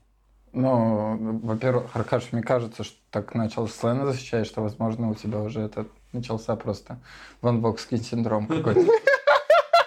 Просто я считаю вот как, что э, я, я тебя слышу, Аркаш, я понимаю, что ты имеешь в виду, что, но просто мне кажется, что ты вчитываешь в Слена то, чего там не было. Ты примешиваешь к про своему прочтению Слена наш прекрасный смешной эпизод, и ты сам про это говоришь, что ты, тебе хочется переслушать наш эпизод, но тебе не хочется перечитать Слена.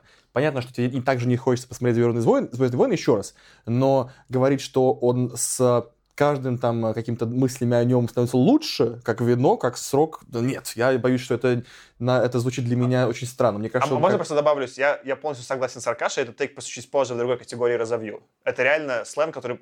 Это то, что сильнее всего прибавило со временем в моей голове. Хорошо, может быть. Но... Fans as Lens. Фэнс а сленс! О, боже мой, ребята, нам надо что-то... Короче. Распыли, распыли аэрозоль какой-нибудь, Кирилл, подожги их, пожалуйста. Значит, Кирилл уже отсел типа от нас ближе к теме в этот момент. мне кажется, что вы романтизируете что-то, что этого не заслуживает. Мне кажется, в этом есть некоторый, некоторый прикол, да, то есть ради, ради, ради юмора можно сказать, что вчитать в Слена что-то, вот какие-то там более глубокие идеи. Нет, и как раз идеи хороши. Я это говорил и даже вот вместе с Аркашей на... А давай запаркуем это до следующей категории, просто там мы с тобой это обсудим. Так, а я, я же говорю свой тейк на то, что самое плохое. То есть для меня самое плохое был слен. А, окей. Да, потому что, то есть, э, когда я читал Слена, я э, физически отвлекался на мысли о том, что я хочу вот найти Ван Вогта, я хочу его вытрясти из него дурь, я хочу заставить его сесть за печатную машинку, я хочу дать ему какие-нибудь словари, я хочу стоять у него за плечом и смотреть, как он печатает заново Слена, чтобы эти свои хорошие идеи нормально написать. Я хочу поставить к нему редактора, я хочу представить к нему какого-нибудь там еще человека, который просто будет плеткой. То есть, и, конечно же, такую реакцию вызывает что-то, ну, какое-то произведение, которое, ну, сильный отклик дает, да, то есть ты на Айкумену я так не хочу говорить, но Айкумену я читал со скукой, а Слена я читал с некоторым большим раздражением. И если бы я, ну, пытался вчитать в это раздражение хорошие идеи, которые раскрыты плохо, и на это- этом основании Слен лучше, чем Айкумена, ну, я так не могу сделать. Для меня текст, я его не разъединяю. Мне кажется, что Айкумена просто скучная, ну и, ну и, ну и пусть, скучных книг много. Но раздражение вызывало у меня, у меня только Слен.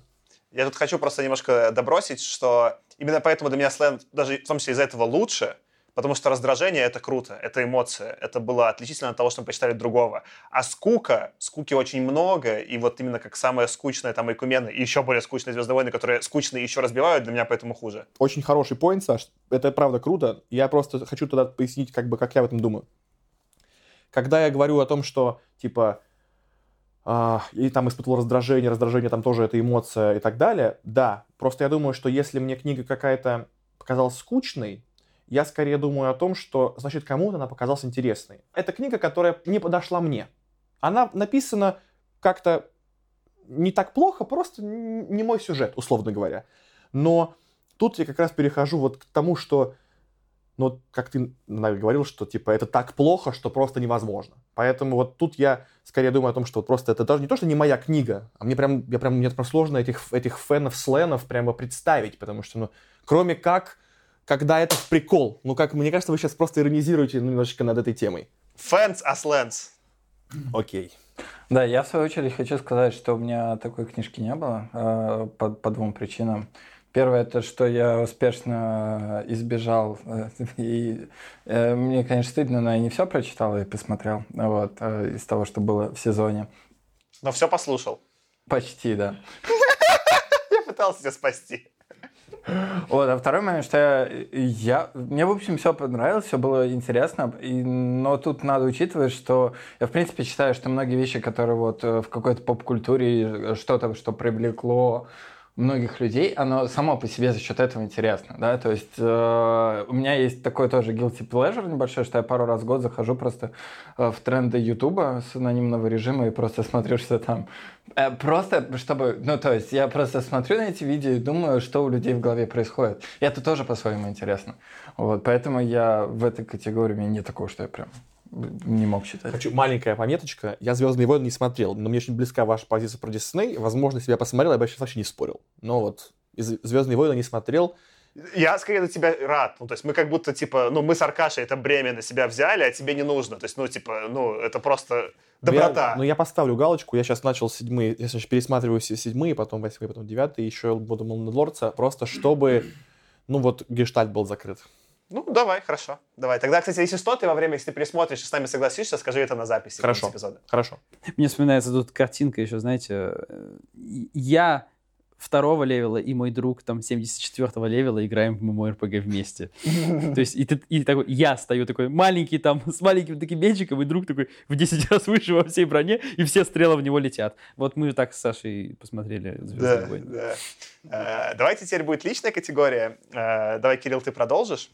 Соответственно, Кирилл у нас специалист по вообще искусственному интеллекту, ну, типа, в реальной жизни. У нас есть настоящие ученые с нами, они, они ну, как бы, ты, конечно, тема слышишь, что ты гуманитарий, но тут никто не ученый, да, Кирилл настоящий ученый. И, соответственно, Кириллу мы выдали премию э, лучший робот или искусственный интеллект, или лучший момент с ними связаны.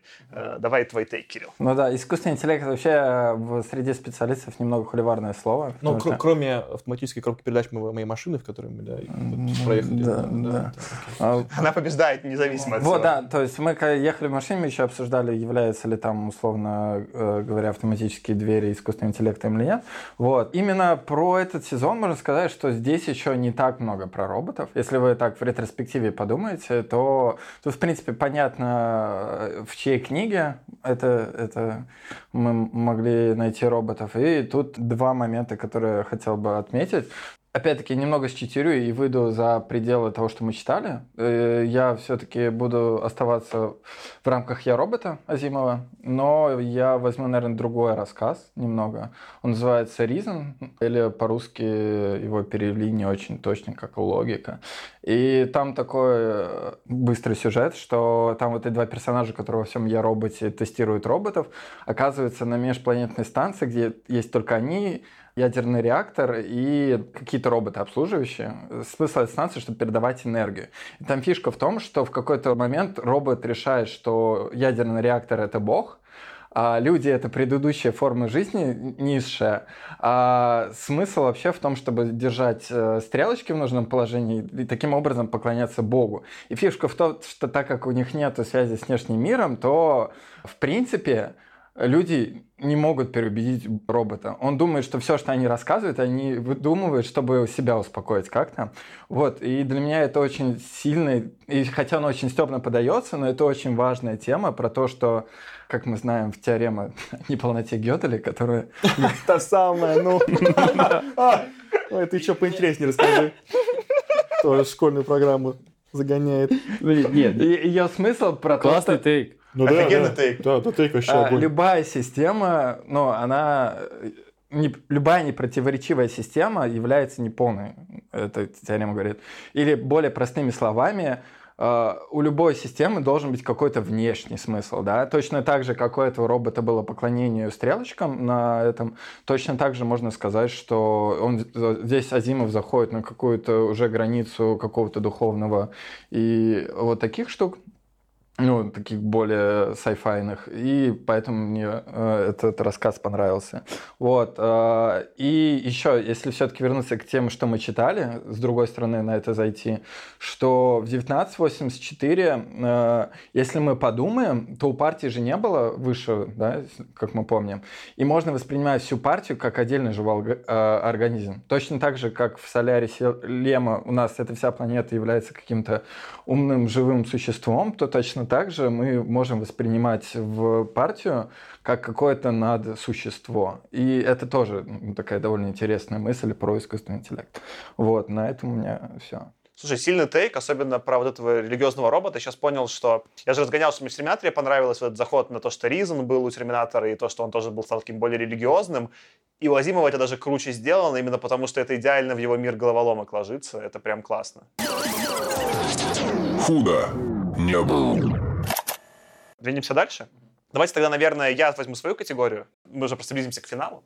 Моя категория была такая. Я больше всех разгонял и даже вел э, некую категорию ламповой к фантастике. Я все время обсуждал, что такого, что, ну, очевидно, уже в наши дни никакого смысла не имеет. Ну и, наверное, было логично, чтобы я это продолжил и выбрал свой любимый момент с ламповой фантастикой, что в наши дни кажется уже типа комичным и ненастоящим. Там много всего, чего было, я много чего выписал. Там были эти бесконечные сигареты, которые все курят, и сигары, которые в наши дни кажутся очень странными. Там было очень много про ну, там разного, там и про эти все визофоны, и про то, что мысли записывались. Чуваки, чтобы писать мысли, ну, записывать на бумажке мысли, используя какой-то компьютер, ну, робота, но не писали ничего электронно. Там. И в целом, как бы там есть более глобальная проблема, что компьютеров в, этом, в этом всех мирах очень мало, они какие-то используют перфокарты, и все это, конечно, вот в наши дни выглядит супер наивно есть, конечно, это вот воздушное уличное движение, как какой-то вообще типа тренди, который часто там типа, используют. Есть это бесконечная тема, что у всех атомная энергия, она решает все проблемы. В слоне так вообще все, да, все через атомную энергию решается. Но было два момента, которые мне показались наиболее типа прикольными, и которые я решил выделить. Первый, это, конечно, все-таки тоже про Азимова и про Я робот про то, что в целом он описывает логику роботов, вот через эти три закона, и что все проблемы у них, что когда случается какая-то логическая вот у них нестыковка, они ломаются. И что там в целом про все головоломки этих инженеров, что они сломались, это кажется в наши дни немножко более наивным, да. Но особенно это был наивный момент, когда девочка пришла поговорить с каким-то большой говорящим роботом-компьютером в комнату, по-моему, это было в рассказе Робби как раз-таки, и она что-то ему говорит, и робот такой, а-а, не можешь ответить, и сгорает. И вот это, конечно, ну, настолько кажется комичным уже в наши дни, что ты можешь что-то такое компьютеру сделать, чтобы он просто сгорел, сказать ему, типа, там, он такой, а, точно, один плюс один равняется три, я не могу, как бы, и отказывается с тобой взаимодействовать. Именно в такой подаче мне показалось это очень неправдоподобным про текущий искусственный интеллект э, с точки зрения захода. И вот это такая для меня первая большая тема про ламповую фантастику, что я робот уже, конечно, воспринимается вот как альтернативная вселенная, а не наша. Про всех этих позитронных, позитронных, по-моему, роботов, да? Но мой любимый, конечно, момент будет связан с газетами. Там были разные разгоны того, как эти газеты печатаются, как их все читают. Это, ну, там, там в каждом втором, мне кажется, было что-то про газеты бумажные, что меня дико доставляло. Но про один даже выписал цитату, которая, мне кажется, очень важной, и это «Основание империи» побеждает у меня, Айзека Азимова. И там был такой момент. Бар заплатил несколько иридиевых монеток и завладел газетой, верхней в стопке. Это были Транторские новости империи, правительственный орган – в дальнем конце зала стучали печатные машины, с которых сходили новые экземпляры газеты. Такие же машины стучали сейчас и в редакции новостей, находящейся в 10 тысячах миль отсюда по коридору или в 10 тысячах миль по воздуху, и в 10 миллионах магазинов новостей по всей планете. И вообще концепция, что чувак с одной стороны, понимает, что новости важны, и важно, чтобы они были актуальными, но с другой стороны, оставляют вот эту технологию, что их, типа, просто реально онлайн печатают, меня это, как бы, ну, типа, дико позабавило. Я вот здесь разве что добавил бы, именно лампа, вот, скажем так, лучшая ламповая фантастика, э, я бы переименовал в фантастика, которая хуже всего состарилась. И здесь бы добавил вот историю про курение, про которую говоришь, где сигареты и сигары, которые были везде, были заметны очень сильно, на них обращаешь внимание, но с этого вот не пригорало. Ну, то есть не, на это не было реакции такой «Чего?», а вот реакция «Чего?» у меня была на то, когда прилетает на, кажется, Трантор какой-то там чиновник и описывается, вот как он в разговоре, занюхал очередную понюшку табака. И вот это вот нюхание табак, вот это уже, вот, вот это реально вызывает реакцию «Чего? Как, кого табака? То есть ты даже можешь не знать такое слово уже. Вот это вот состоялось хуже всего. И еще, ну, еще более характерная для того времени, да, вот эта история, цитата, про которую мы говорили, ее цитировала Аня, я сейчас еще раз повторю, может быть, не точно, но вот эта вот история про то, как Байта, как ее звали, Бейта, ну да, да, да. Когда она выходила из космического корабля и, о господи, шла как, с мужчинами как, как равная. равная. Вот это тоже, конечно, вот, то есть это бомбило даже у меня, то есть, ну, а это показатель. Э, давайте запомним, потому что про это будет следующая категория. Я хочу просто сделать Аркаше маленькую добавку. Все-таки из-за того, что я выбрал название «Лучшая ламповая фантастика», я выбрал что-то, что странно, но в то же время мило. Да, потому что, конечно, ламповая, значит, такая ассоциация, вот я слушаю винил, это что-то про винил, ламповые усилители, что как бы устарело, но в то же время мило. Поэтому я выбрал газету, но твои э, предъявы... Именно поэтому я ее перефразировал и переназвал. Поэтому вот, вот фантастика, которая хуже всего состарилась, это именно вот это. Ламповая, с твоим выбором я полностью согласен, если вот, потому что ламповая вызывает именно такие ассоциации, которые ты говоришь. Ну, а дальше будет переход отличный с того, что сделал Аркаша. У нас все-таки была наша гастар Аня, и вообще лучшая ведущая этого подкаста. И Ане мы, конечно, дали премию «Лучший женский персонаж», чтобы послушать ее мнение. Мы, мы не имеем, считаю, права ее выдавать. Мы выдали Ане. Давайте послушаем, что про это хочет сказать Аня. Номинацию на лучший женский персонаж я ставлю без победителей и даже без номинантов, потому что за все 24 эпизода действующих лиц женщин можно пересчитать на пальцах одной руки. Причина, как мне кажется, может быть в аудитории, для которой научная фантастика в то время писалась. Потому что если мы посмотрим на такие вот типичные женские романы того времени, в них мужчины тоже были карикатурно смешные, непрописанные и полные стереотипов. Так что ничего удивительного, что женщины в фантастических произведениях были либо фоном, либо домашними хозяйками, либо просто таким элементом декора. Но не все потеряно. Скоро 70-е, где победителями станут Урсула Люгвин и Джеймс Типтри, а в подкасте про научную фантастику будет девушка. Спасибо тебе, Аня, что ты нам прислала свое мнение. Я думаю, в целом мы с тобой, скорее всего, согласны. Но это не точно. Но это не точно. Э, двигаемся дальше. У нас уже совсем чуть осталось категорий. Я... А вы вот, вот согласны, да, полностью все, что ну, не было лучшего женского персонажа? Я согласен. У меня в целом предъява ко всем персонажам. То есть это не очень персонаж на, на персонажах основано повествование еще все еще. Если какие-то были мужские, за которыми мне было интересно следить, то женских не было. Единственное, где я мог бы притащить женского персонажа, это были крутые женские персонажи в Фокс Поксе, но там они в целом все, ну, как э, вот Ну, там Ты хочешь Аркадию, что ли, номинировать? за имя. Да. Не- Ладно, все, не буду. Ладно, Давай, давай дальше, Саша. Давайте их мы уже раскусываем, типа, ну, подходы Аркадия заранее. Двигаемся дальше. Наша предпоследняя категория именно из таких больших на всех. Это, я назвал ее находка сезона. Это что-то, где превзошло наши ожидания, где мы что-то про- прочитали или посмотрели, и неожиданно превзошло ожидания. Давайте тоже, наверное, я начну. У меня здесь есть, мне кажется, по-моему, два я записал конкретных. Да, я не смог даже из них выбрать. Нет, я смог выбрать, у меня будет здесь два. Что я здесь выбрал? Я взял те произведения, которые я от них ждал, что будет очень плохо, а в итоге скорее я понял, что те эмоции, которые я испытал, были настолько сильны и важны, что я хочу про них поговорить. Первое, это опять, Тёма, будет тебе радость, это «Изгнание владыки». Оно меня, когда я особенно дочитывал, супер раздражало, и мне было плохо. Но в итоге, вот оглядываясь на сезон, у меня одни из наиболее приятных воспоминаний об «Изгнании владыки» за эту вот советскую клюкву. И за Воронеж, и за Фрунзенскую набережную. И это настолько отличалось, да, и я уже и забыл, что там была унылая концовка про фашистов, все это не важно, да. Но там были вот эти попадания в какое-то сердечко, и это настолько отличалось от всех других американских произведений, что мне прикольно, что я это прочитал. Я рад, что я прочитал «Знание владыки». Вот, и это первая, как бы, находка. Я ожидал, что будет очень плохо, а оказалось, про талоны читать отчасти весело. И все еще плохо, как произведение, но, но весело. Но победитель, вот здесь я к этому вас несколько раз подводил, для меня будет слэм. Слэм по нескольким причинам. Первое, ты, естественно, Тёма, разогнал э, про то, что ты вот утверждал, что оно настолько плохо, что может раздражать, и в, этом произведении это есть. Но для меня это, наоборот, добавило в копилку. Я когда оглядываюсь назад, мне интересно, какие произведения у меня вызвали наиболее интересные эмоции. И вот скука, которая у меня вызвала Экумена, я не мог читать, мне расхотелось бросить, и мне жалко потраченного времени на Экумену. А на сцене мне не жалко потраченного времени по нескольким причинам. Кроме того, что мы записали смешной эпизод, даже я хочу это исключить. Я же, э, если помните, в отличие от вас, я несколько раз это говорил, ты меня тогда это немножко троллил, я прочитал несколько произведений Ван Вогта, я же прочитал еще, типа, его «Мир 0А», который для меня его раскрыл с другой стороны. Я прочитал еще вот этого Black Destroyer и набор рассказов. И у Ван Вогта что-то есть очень мистическое в его повествовании. Я про это подробнее поговорю, когда будет «Человек без лица».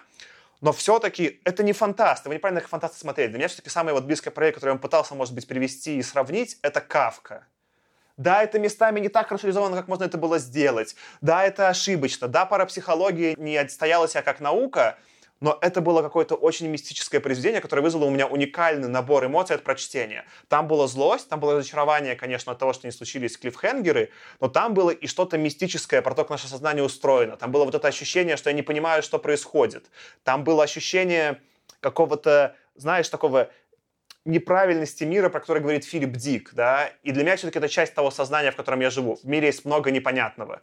И по мере того, чем больше про этого Слена думал, Слен вызвал у меня наиболее противоречивый спектр чувств, и в то же время там были реально интересные корни. И для меня вот эта находка, это, конечно, слен по общему, вообще этим американским горкам от прочтения, обсуждения, контекста, который у меня это вызвало, и вот то, что я хочу потом это еще дальше сравнивать с Demolished Man, Человеком без лица, и то, что вообще он осмелился зайти на территорию парапсихологии, которая теперь уже не актуальна, а тогда вот про тот период времени, про 40-е, 50-е актуально, это что-то сильное. Может быть, плохо сделанное, но сильное. И для меня вот это, наверное... Я бы и хотел дальше его критиковать, говорить, что мне не понравилось, но там есть какая-то странная глубина. Может быть, просто Ван Вогт что-то поймал, знаешь, там то, что вот в космосе происходило, знаешь, какой-то в новосферу вписался. Я не знаю, что случилось, но там вот что-то что есть. И за мистику, за вот его, не знаю, за его Кавку, за, такого, не знаю, за его Лавкрафта, за что-то очень мистическое. Я считаю, что для меня находка сезона это, конечно, Слен Ван Вогта.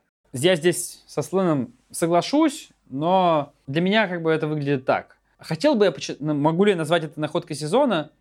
Не совсем. Почему? Потому что мне не хочется прочитать еще что-нибудь из Ван Вогта. Вот Слен был забавный, но интересный опыт. Но мне не хочется прочитать еще Ван Вогта.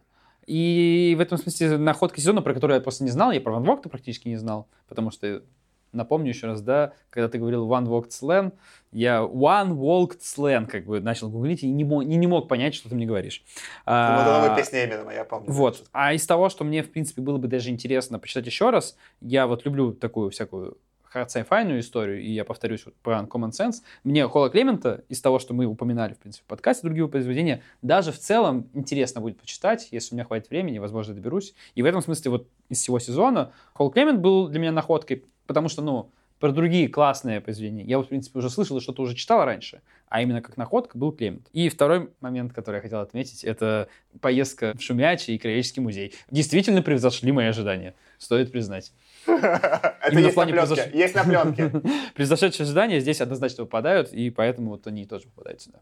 Класс, я согласен. Прикольный заход про рассказы, с тобой соглашусь, что это что-то, какая-то форма, которую иначе бы я не потребил, а благодаря подкасту я вот потребил, проанализировал, и это прикольно. Тем. Окей, ну я приплюсуюсь точно к Аркаше про Петровича. Поскольку я ничего из того, что мы читали до этого, не знал, и, в принципе, даже во многом авторов этих не знал, то я от них ничего и не ожидал. Но я читал раньше 1984, и когда я читал его заново, ну, начинал, я думаю, ой, ну сейчас это антиутопия, сейчас там все будет очень плохо, значит, все вот, ну, будет очень депрессивно, и в целом, ну, все понятно.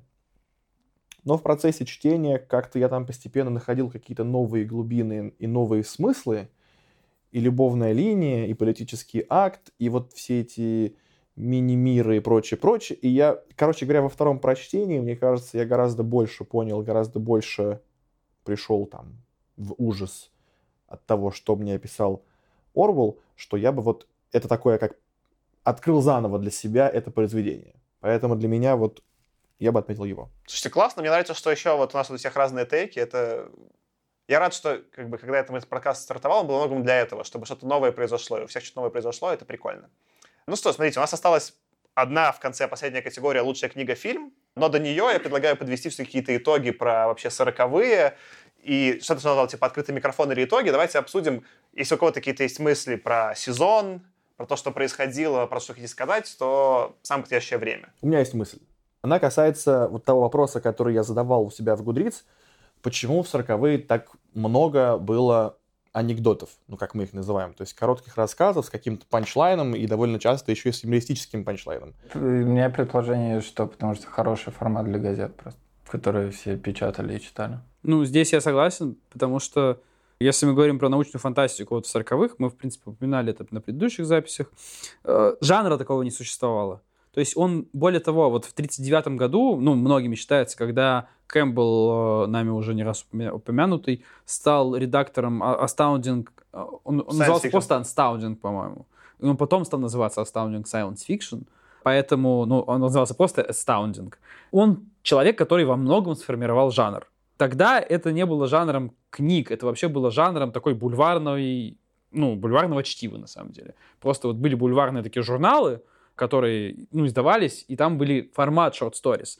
И так получилось, что внутри них начало вызревать то, что позже стало жанром вот самостоятельным научной фантастикой. То, что позже выродилось в романы большие, и даже те романы, которые мы обсуждали вот в этих сороковых, да, на этом подкасте, основание — это же сборник из рассказов. Очень многие романы сороковых, они были позже уже компоновкой рассказов. Слен, который довольно большой, он тоже был издавался как серия рассказов. Просто многосерийная штука. Там почти практически не было самостоятельных произведений. Вот у нас разве что-то было большое самостоятельное. Много этого склеено реально из, из, из кусков. э, То есть именно издавалось... э, Знания владыки вот сразу. Знания владыки и Инкаё Экумены издавались отдельными книгами, но э, это скорее потому, что формат издания вообще литературы в Советском Союзе был ну, немножко другой. Вот. А если поговорить про... Ну, все-таки в Штатах, стоит признать, сформировалась science fiction как жанр. Ну, 1994, реально, то, что мы читали, только 1994 Да, был и- изначально и- романом. При этом это очень так вот, э, очень относительно science fiction. То есть мы натягивали формат science fiction на Оруэлла намеренно. Именно поэтому, мне кажется, популярный формат рассказа. И только вот после этого, в 50-е, уже появились вот, ну, какие-то более крупные произведения самостоятельные. Можно я скажу? Я ведь не вопрос задавал, я хотел свой тейк рассказать. Извини. Но теперь уже не буду. Ну, в принципе, вы его сказали. Просто было странно, что я... А, ладно. В общем, а, моя гипотеза была в том, что, значит, их здесь две... у меня есть две версии. Ну, то есть версия про газеты про то, что это издавать было проще, это хорошо, но это скорее утилитарно просто вот у них был формат единственный доступный, который был этот журнал, и нужно было попасть в формат. Но глобально действительно идея была в том, что не, не- не существовало этого жанра, и, во-первых, нужно было понять, а есть ли спрос на такой жанр, и вкладываться по времени, по ресурсам, по... Во-первых, было как бы непонятно, зайдет, не зайдет, непонятно, был рынок или не было. Во-вторых, это была проверка собственных сил, а могу ли я написать на тему sci-fi. То есть кто-то вкладывался с научной точки зрения. Клемент, например, вкладывался сильно. Кто-то вкладывался меньше, идя по такому более какому-то сейф пути, да. Это была проверка собственных сил. И третье, почему это анекдот, это уже мой как бы такой уже тоже юмористический тейк. Я себе представляю, что эти те годы наверняка были популярны еще такие мужские клубы с сигарами и виски, где комнаты а- а- а, значит, украшены деревянными панелями, там какие-то вот цветные обои, висят толстые шторы. И я представляю, что они челленджили друг друга на классную историю. Я представляю себе, что у них были батлы. Батлы на, на то, как в вот этом клубе под сигару и вискарик они друг друга смешат э, неожиданными панчами в конце этих историй. То есть э, ведь можно было написать э, историю просто с, ну, с некоторым, допустим, даже а, «Приход ночи». Это не совсем анекдот, это ну, некоторый как бы вот история, да, сама в себе. И там нет панчлайна, как, например, есть в «Первом контакте». И, кстати, в, в дальнейших, то, что мы прочита, ну, прочитаем уже во втором сезоне, там тоже вот то, что там Little Black Bag и еще что-то там. Почему нужно было заканчивать так? Потому что, мне кажется, вот надо было как-то, ну, зацепить, ко- неважно, там это были твои друганы в клубе, но зацепить аудиторию, подсечь их на то, что про это можно написать интересно. Тут мо- можно обойтись без, без каких-то там техногенных, значит, сложных слов, как вот говорила, в общем, в, Шемяч, в, в, в музее там говорили, да, что можно написать об этом так, что зацепить на крючок и заставить прочитать следующий рассказ, а потом дать более сложную тему, а потом дать более глубокую. Я то есть хочу верить в то, что это был такой план. Я бы тут скорее... Это, это классный тейк. Я бы еще зашел со стороны просто социокультурной. Сейчас в целом меньше рассказов, но вот мы обсуждали какой-то Love Death Robots, который остался именно в жанре рассказа. У тебя, конечно, в рассказе нужен какой-то панчлайн в смысле шока, необычности, какой-то клиффхенд, что должно измениться, да, должно какое-то вот что-то быть необычное, и обычно же этим рассказ цепляет. Но есть явно отличие, да. В Love Death Robots тоже в конце всегда какой-то шок, необычный поворот сюжета, но именно шутеек, анекдотов там меньше, чем просто шока. Да? Сейчас как будто сейчас предпочитают шокировать, не знаю, там, насилием, подказ- ну, как- какой-то делать внезапный поворот сюжета, который ломает происходящее, да? Но это не шутка обычно, а там доля шуток больше. И вот это, конечно, просто социокультурно изменилось, что можно же абсурд и слом вывести в шутку, но сейчас это больше выводят в шок, а раньше почему-то больше выводили в шутку. Наверное, потому что там все-таки, мне кажется, юмор был менее доступен как, как жанр, и это просто интересное культурное наблюдение. А еще, возможно, ну, до того, как как раз появился, собственно, Кэмпбелл с Astounding, возможно, просто, ну, другого формата произведения меньше брали в журналы. То есть это было в целом необходимость для того, чтобы вообще тебя где-то опубликовали. Это тоже, может быть, так работало. Класс. Кирилл, у тебя какие будут итоги сезона? Для меня, в принципе, было интересно посмотреть на то, в каком она была. То есть она явно другая. Это, возможно, довольно очевидное э, высказывание, но было интересно за этим понаблюдать. Я бы еще вот добавил такой момент, что мы на самом деле смотрим представителей премии, тем, кому премию дали. То есть тех, кто отличился, ну и, скорее всего, все-таки в лучшую сторону, в какую-то позитивную, там, в той или иной мере, да, Слен смотрим на тебя. Но, опять-таки, опять-таки, Слен смотрим на тебя.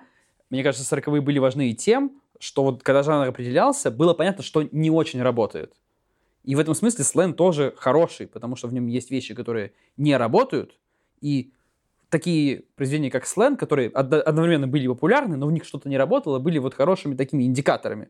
То есть в Слене что-то не работало, и другие авторы могли смотреть, что не работает в том же Слене или в чем-то еще, и каким-то образом жанр сам по себе развивался. И благодаря во многом этим ошибкам, то есть это всегда развитие, оно на ошибках происходит. И было много ошибок.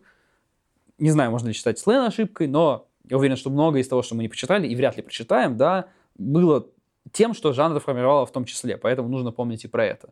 На самом деле, еще тоже говоря о том, что у нас не попало, наверное, как бы есть вещи, которые упомянуть стоит. Тут мы говорили про то, что hard sci-fi в принципе только начал возникать, да, и это вот просто примечательно, да, мне понравилось Артур Кларк, который такой вот прям хардовый чувак на самом деле, но его хардовость вся начала проявляться именно в 50-е, когда он начал романы писать.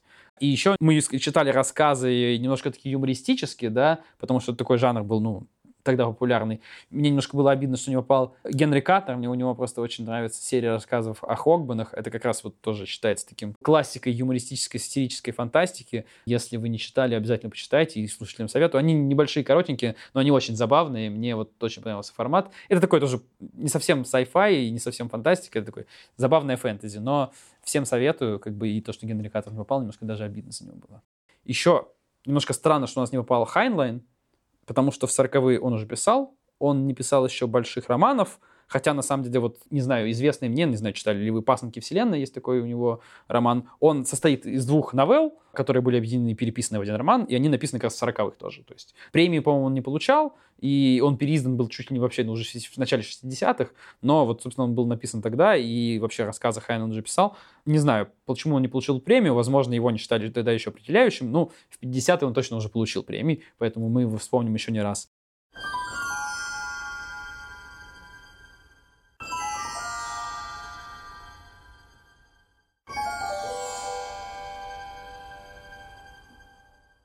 Привет из 2023 -го. Когда мы записывали оригинальный эпизод в 2019 как справедливо заметил Аркаша, мы упустили или пропустили некоторые произведения Хайнлайна.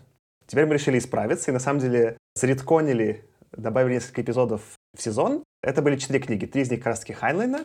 Мы прочитали «Дороги должны катиться», «Если это будет продолжаться» и «Пасынков вселенной». Все это три разные куска истории будущего, которые Хайнлайн писал в сороковые. И хотя в этом эпизоде мы уже обсуждали, но у нас не было отдельного эпизода, мы добавили целый эпизод про «Я робот», закрывающий сборник из 50-го, который содержит основные рассказы про роботов, которые Азимов написал в 40-е. И собрались с ребятами, чтобы сделать какие-то пометки, поменялось ли какое-то наше мнение про те премии, которые мы выдали в 2019.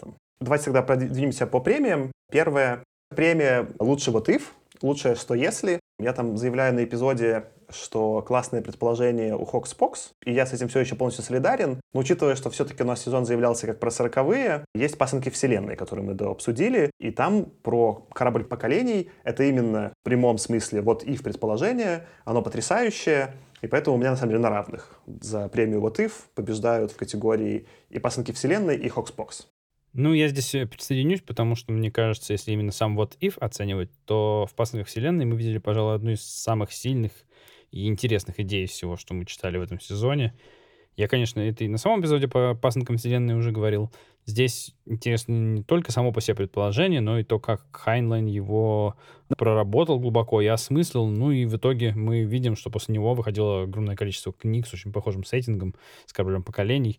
А до него я, пожалуй, ничего и не припомню. То есть он повлиял еще и на других. И тут будет тогда очень удобный переход на следующую премию. У нас была премия лучший world и лучший мир. И здесь как раз-таки я опять же отмечу пасынков вселенной. Основание все еще прекрасный пример. И, и Хокспок, который упоминает, тоже прекрасный пример. Но мне кажется, пасынки с ними тоже наравне. Мне именно, это вот про то, что ты говоришь, Аркаша, что кроме того, что было сделано предположение, это одно из наиболее удачных произведений Хайнлина, где он его раскрыл полностью в мироустройстве. И, наверное, вот именно по непротиворечивости мироустройства если вот брать не по объему общего зачета, а по качеству исполнения каждой детали, то вот в этом аспекте, возможно, пасынки будут и самый сильный ворлдбилдинг всего сезона. У меня здесь мнение поменялось. Я говорил, что победило у меня основание. Теперь, когда я прочитал полностью сборник «Я робот», я отдаю свою премию именно этому сборнику, потому что, ну, то есть это все, все равно еще Азимов, то есть все равно Азимов молодец с точки зрения построения мира, но он молодец для меня тут еще и тем, что как можно построить мир можно скрупулезно, детально описывать все, что в мире происходит, как что выглядит, как соотносятся, не знаю, какие-то отдельные элементы мира друг с другом по, не знаю, расстоянию, вере, еще чему-то, что человек куда-то путешествует. Короче, можно как ТВ-передача какая-то, да, показывать, ходить с камерой и на все светить вот этим самым этой камерой и вот так описать мир. Это займет кучу времени, но если у тебя есть объем, как у, Азимова в основании, ты можешь это себе позволить.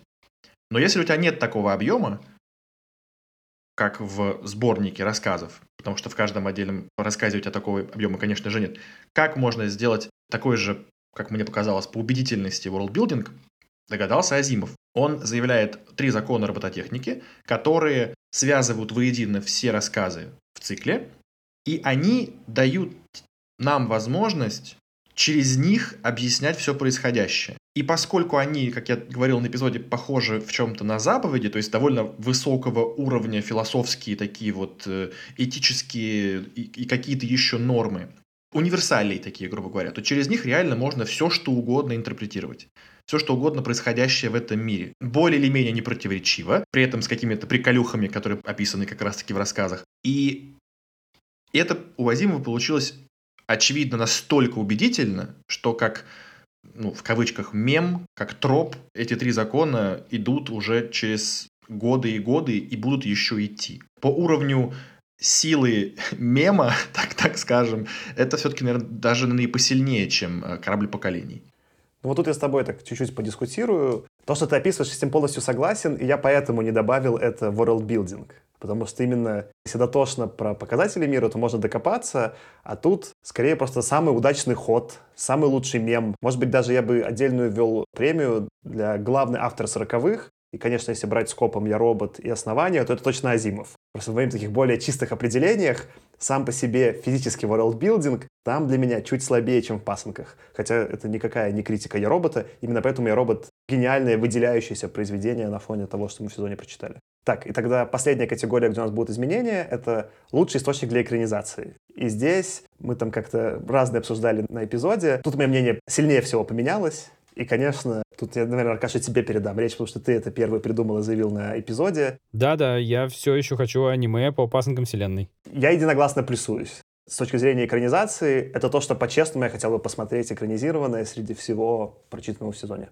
Я плюсуюсь, но все-таки это на сантиметрик не дотягивает до приключений в изгнании владыки Комарова и забыл, как его уже зовут. Но, в общем, но именно мне нравится думать об этом только в контексте той версии, которую я сам себе придумал, где в кастинге примут участие Хабенский и Меньшов, как я изначально и планировал. Если другие актеры, тогда, пожалуйста, давайте смотреть аниме по пасынкам вселенной.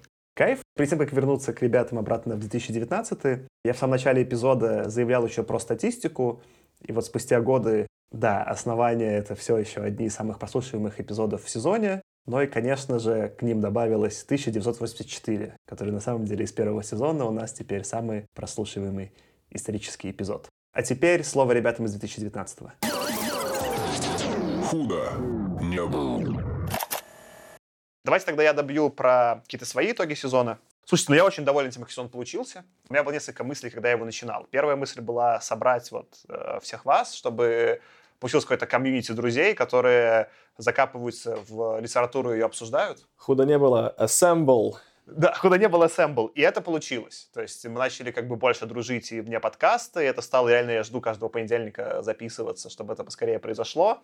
И для меня, конечно, в этом большая, большая находка, что я жду какого-то производства контента, ну, то есть, как бы технически, мы что делаем? Мы контент производим, да, а я этого жду там чуть ли не больше, чем просто, там, не знаю, даже бухнуть с Аркашей времени. И это для меня странно, да, это какой-то... Так это можно совмещать, поэтому это, конечно, полезно. Ну, мы и совмещаем, да. В общем, для меня вот это, что получилось сделать какой-то для меня интересный еще процесс, ну, я надеюсь, для всех нас, вы сюда приходите и подозреваю, что это все какое-то коллективное творчество, это, это очень прикольно. Второе, что это были в отдельности, может быть, какие-то странные произведения, но вот для меня более интересно казалось, что сейчас Аркаша в том числе описывал, смотреть на них в целиком, как про сороковые, да. Когда вот сейчас мы обсуждали итоги, как они с другом взаимодействуют, что во что переливается и почему, какие вообще идеи в тот момент э, существовали, это для меня казалось зачем-то как бы интереснее, чем, может быть, сами произведения в отдельности. И я рад, что мы выбрали этот формат, может быть, немножко муторный для некоторых слушателей, что мы идем вот по каким-то декадам, но в этом есть некая сила э, понимания контекста в этой эпохе. Для меня все-таки это был разгон интересный про культуру. То есть, как бы, понятно, что есть часть про, фан про фантастику и науку, но есть часть про культуру, про которую мне была супер интересна. И вот, мне кажется, мы ее раскрыли, обсудили и даже по поразгоняли, пообсуждали. Для меня это супер значимо. Ну и, наверное, конечно, для меня главный итог — это поездка в Петровичи. Потому что по-моему, ты про это уже, Тёма, говорил. Там что-то странное произошло на пересечении фантастики и реальности мира пост постсоветского сейчас в России. И сейчас вот Шимачек происходило, когда мы были в музее, и это разные призмы, не знаю, призма там скорее у них Второй мировой, у нас призма фантастики, и какой-то как живет, не знаю, там, пускай даже загибающий деревни Петрович, и мы в Москве. Что-то там было много, вот, ну, как бы для меня был заход про подкаст что-то лучше понять и начать говорить про культуру, может быть, ее делать. Это было какое-то уже созидание культуры. Для меня был вот именно значимый момент поездки, когда вот эта химия случилась, и дальше у нас какие-то приключения происходили, с этим всем связанные. В общем, очень я доволен сезоном и тем, как это все обернулось. Есть еще кто-то, кто у нас родился в России? Может, съездим?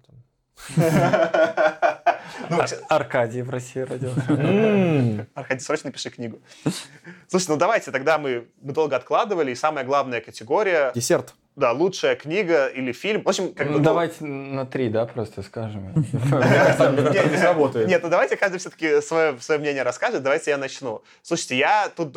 Я эту премию... То есть остальные я написал категорию, у меня они были записаны по дороге, я рассказывал со своих записей. Эту я специально оставил открытой, потому что, во-первых, я не мог придумать, и я думал, что по ходу обсуждения станет понятнее. Пока мы обсуждали, э, мне кажется, Кирилл про это говорит, я это понял, если мы брать именно вот... ВОЗ, конечно, всегда, типа, лучшая книга или фильм, это не столько про, даже, может быть, конкретное произведение, сколько про общий вклад, э, про значимость режиссера и про то, что вообще происходило. И, конечно, если мы берем вот эту параллель с фильмами проводим, то для самый значимый в этой декаде Азимов.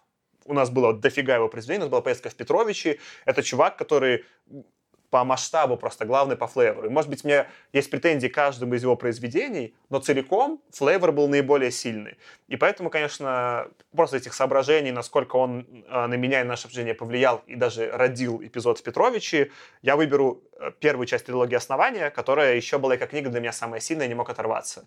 Оно вот ну, такое по заслугам немного, но это вот именно в культурном плане по влиянию на культуру и на все, что случилось после него, и на нас с вами, для меня это самое сильное, поэтому у меня будет лучшая книга. Не вся трилогия, а именно первая часть, которая называется «Основание». Ну, в общем-то, я хотел сказать ровно то же самое, поэтому я полностью тебя поддержу. Единственное, что я, наверное, дал бы все-таки, ну, всей трилогии этот приз, потому что, ну, с точки зрения влияния на жанр, я думаю, что повлияла она вся, то есть не только первая.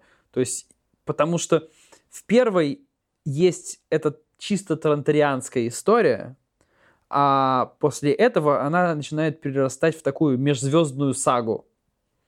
И вот это перерастание ее в межзвездную сагу, оно как раз-таки именно то, что, как ты говоришь, вдохновило «Звездные войны». И именно поэтому, с точки зрения влияния на жанр, в целом и на культуру, я бы все-таки, ну, награждал лучшей книгой всю трилогию. Давайте послушаем, что нам Аня сказала. Аня тоже написала про лучшую книгу можно заметить, что Азимов у меня лидирует в большинстве категорий, поэтому будет вполне справедливым отдать ему титул лучшей книги сезона. Правда, с пометкой «Главное вовремя остановиться», потому что первая часть основания понравилась мне куда больше основания Академии и второго основания. Спасибо, Аня, за твой тейк. Ну да, я опять-таки я почему сказал на три, потому что у меня тоже основания для меня скорее даже из-за какой-то, что ли, глубины проработки вот этих деталей. Ты как будто прям такой погружаешься в голограмму, и ты в ней живешь. И вот это ощущение прям для меня самое главное. Почему? Я бы сказал, что оно лучше. Ну окей, да, я сейчас сначала думал, что мы не сойдемся даже тут, но все-таки единогласно. Первый раз, мне кажется, когда мы полностью в каком-то мнении совпали прям на сто процентов. Азимов э, первое основание, ну, в смысле, первый том. Ну нет, ну не полностью, подожди.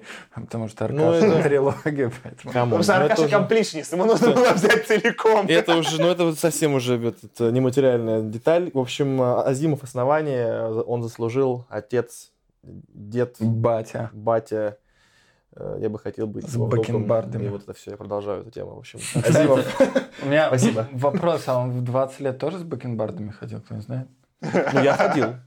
Я ходил, возможно, я был, кстати. Слушай, а может я какая-нибудь ре- ре- реинкарнация Азимова? Я фотку вам потом покажу, я... да, у меня были бакенбарды. Крутяк. Слушайте, Нет, нет, это было ужасно. Оглядывайся. то есть, есть жена у тебя того, как ты сбрил бакенбарды, да? Друзья у меня появились, когда я сбил бакенбарды. Слушайте, ну, во-первых, я, кстати, да, реально, что единогласно. Это вот, ну, это- сейчас я буду использовать правильно единогласно. Антон ушел, может быть, Антон бы с нами не согласился, но э, вчетвером, даже пятером с Аней мы все проголосовали за основание. Слушайте, это круто. Ну, и это наш самый прослушиваемый эпизод, да, то есть я... Раньше, раньше нашел старый фотку Азимова, где он без бакенбардов. Был, был момент, был Слушай, а момент. красивые ты, мужчины. ты- ты точно не Максима Поташова показываешь? Блин, мне кажется, это классная точка, и я думаю, Азимов, наверное, главная тема именно такого целиком нашего сезона. Посмотрим, что нам придет второй сезон. И я думаю, я бы закончил этот эпизод тем, что спасибо всем тем, кто нас слушали. Мы, Да, мы, мы тут больше записывали потому что нам было весело поразгонять, а еще появились какие-то вот вы, наши слушатели и слушательницы, и, судя по количеству подписчиков, люди, которые слушают нас из эпизода в эпизод, или вот как Вадим, которые даже читают книги. И для меня внутренне это значимо, потому что, э, я, как я говорил, типа, мне интересно было как-то не только потреблять культуру, начать как-то ее делать, и то, что вот наши какие-то мысли кого-то, не знаю, может быть, э, толкают почитать фантастику или в целом что-то сделать, это прикольно. и для- ну, типа, спасибо вам, что вы нас слушаете. Для нас, для меня, я надеюсь, для всех нас это, типа, супер значимо и ценно. Да, всем большое спасибо. Если хотите добавить что-то или прокомментировать к нашим итогам года, пишите нам, мы с удовольствием с вами обсудим и послушаем ваши версии. Есть имейл в описании, есть наша тележка в, э, тоже там в описании. В общем, куда вам нравится, больше пишите. Всем спасибо за сезон. А я еще хочу сказать, что мы же, получается, наверное, ну, а в сезоны же это вот как в сериалах, да, вот сезоны, да, а мы же, получается, лучше, чем сериальные сезоны, потому что между первым и вторым не будет никакого там скучного лета там или скучной зимы, мы выйдем-то сразу во второй сезон, в принципе. Ну да, у нас бин- бин- binge-watching невозможно, потому что мы ходим по эпизоду, но да, у нас не будет э, летних каникул. Вот, так что вы как бы не отдохнете от нас. И причина в том, что, ну, типа, нам, нам самим уже прочитали следующую книгу, хочется обсудить. То, ну, мы не можем остановиться. Тоже присоединюсь, что всем большое спасибо, пишите нам, мы очень-очень любим получать отзывы. И вот иногда даже, довольно часто, э, мы делаем ровно то, что вы нам рекомендуете. Ну, типа, читаем книги, включаем чаты, ну, типа, мы послушные. С вами был я, Саша. Аркаша, Кирилл, И Артем. Всем пока! Пока! пока! пока. Удачи.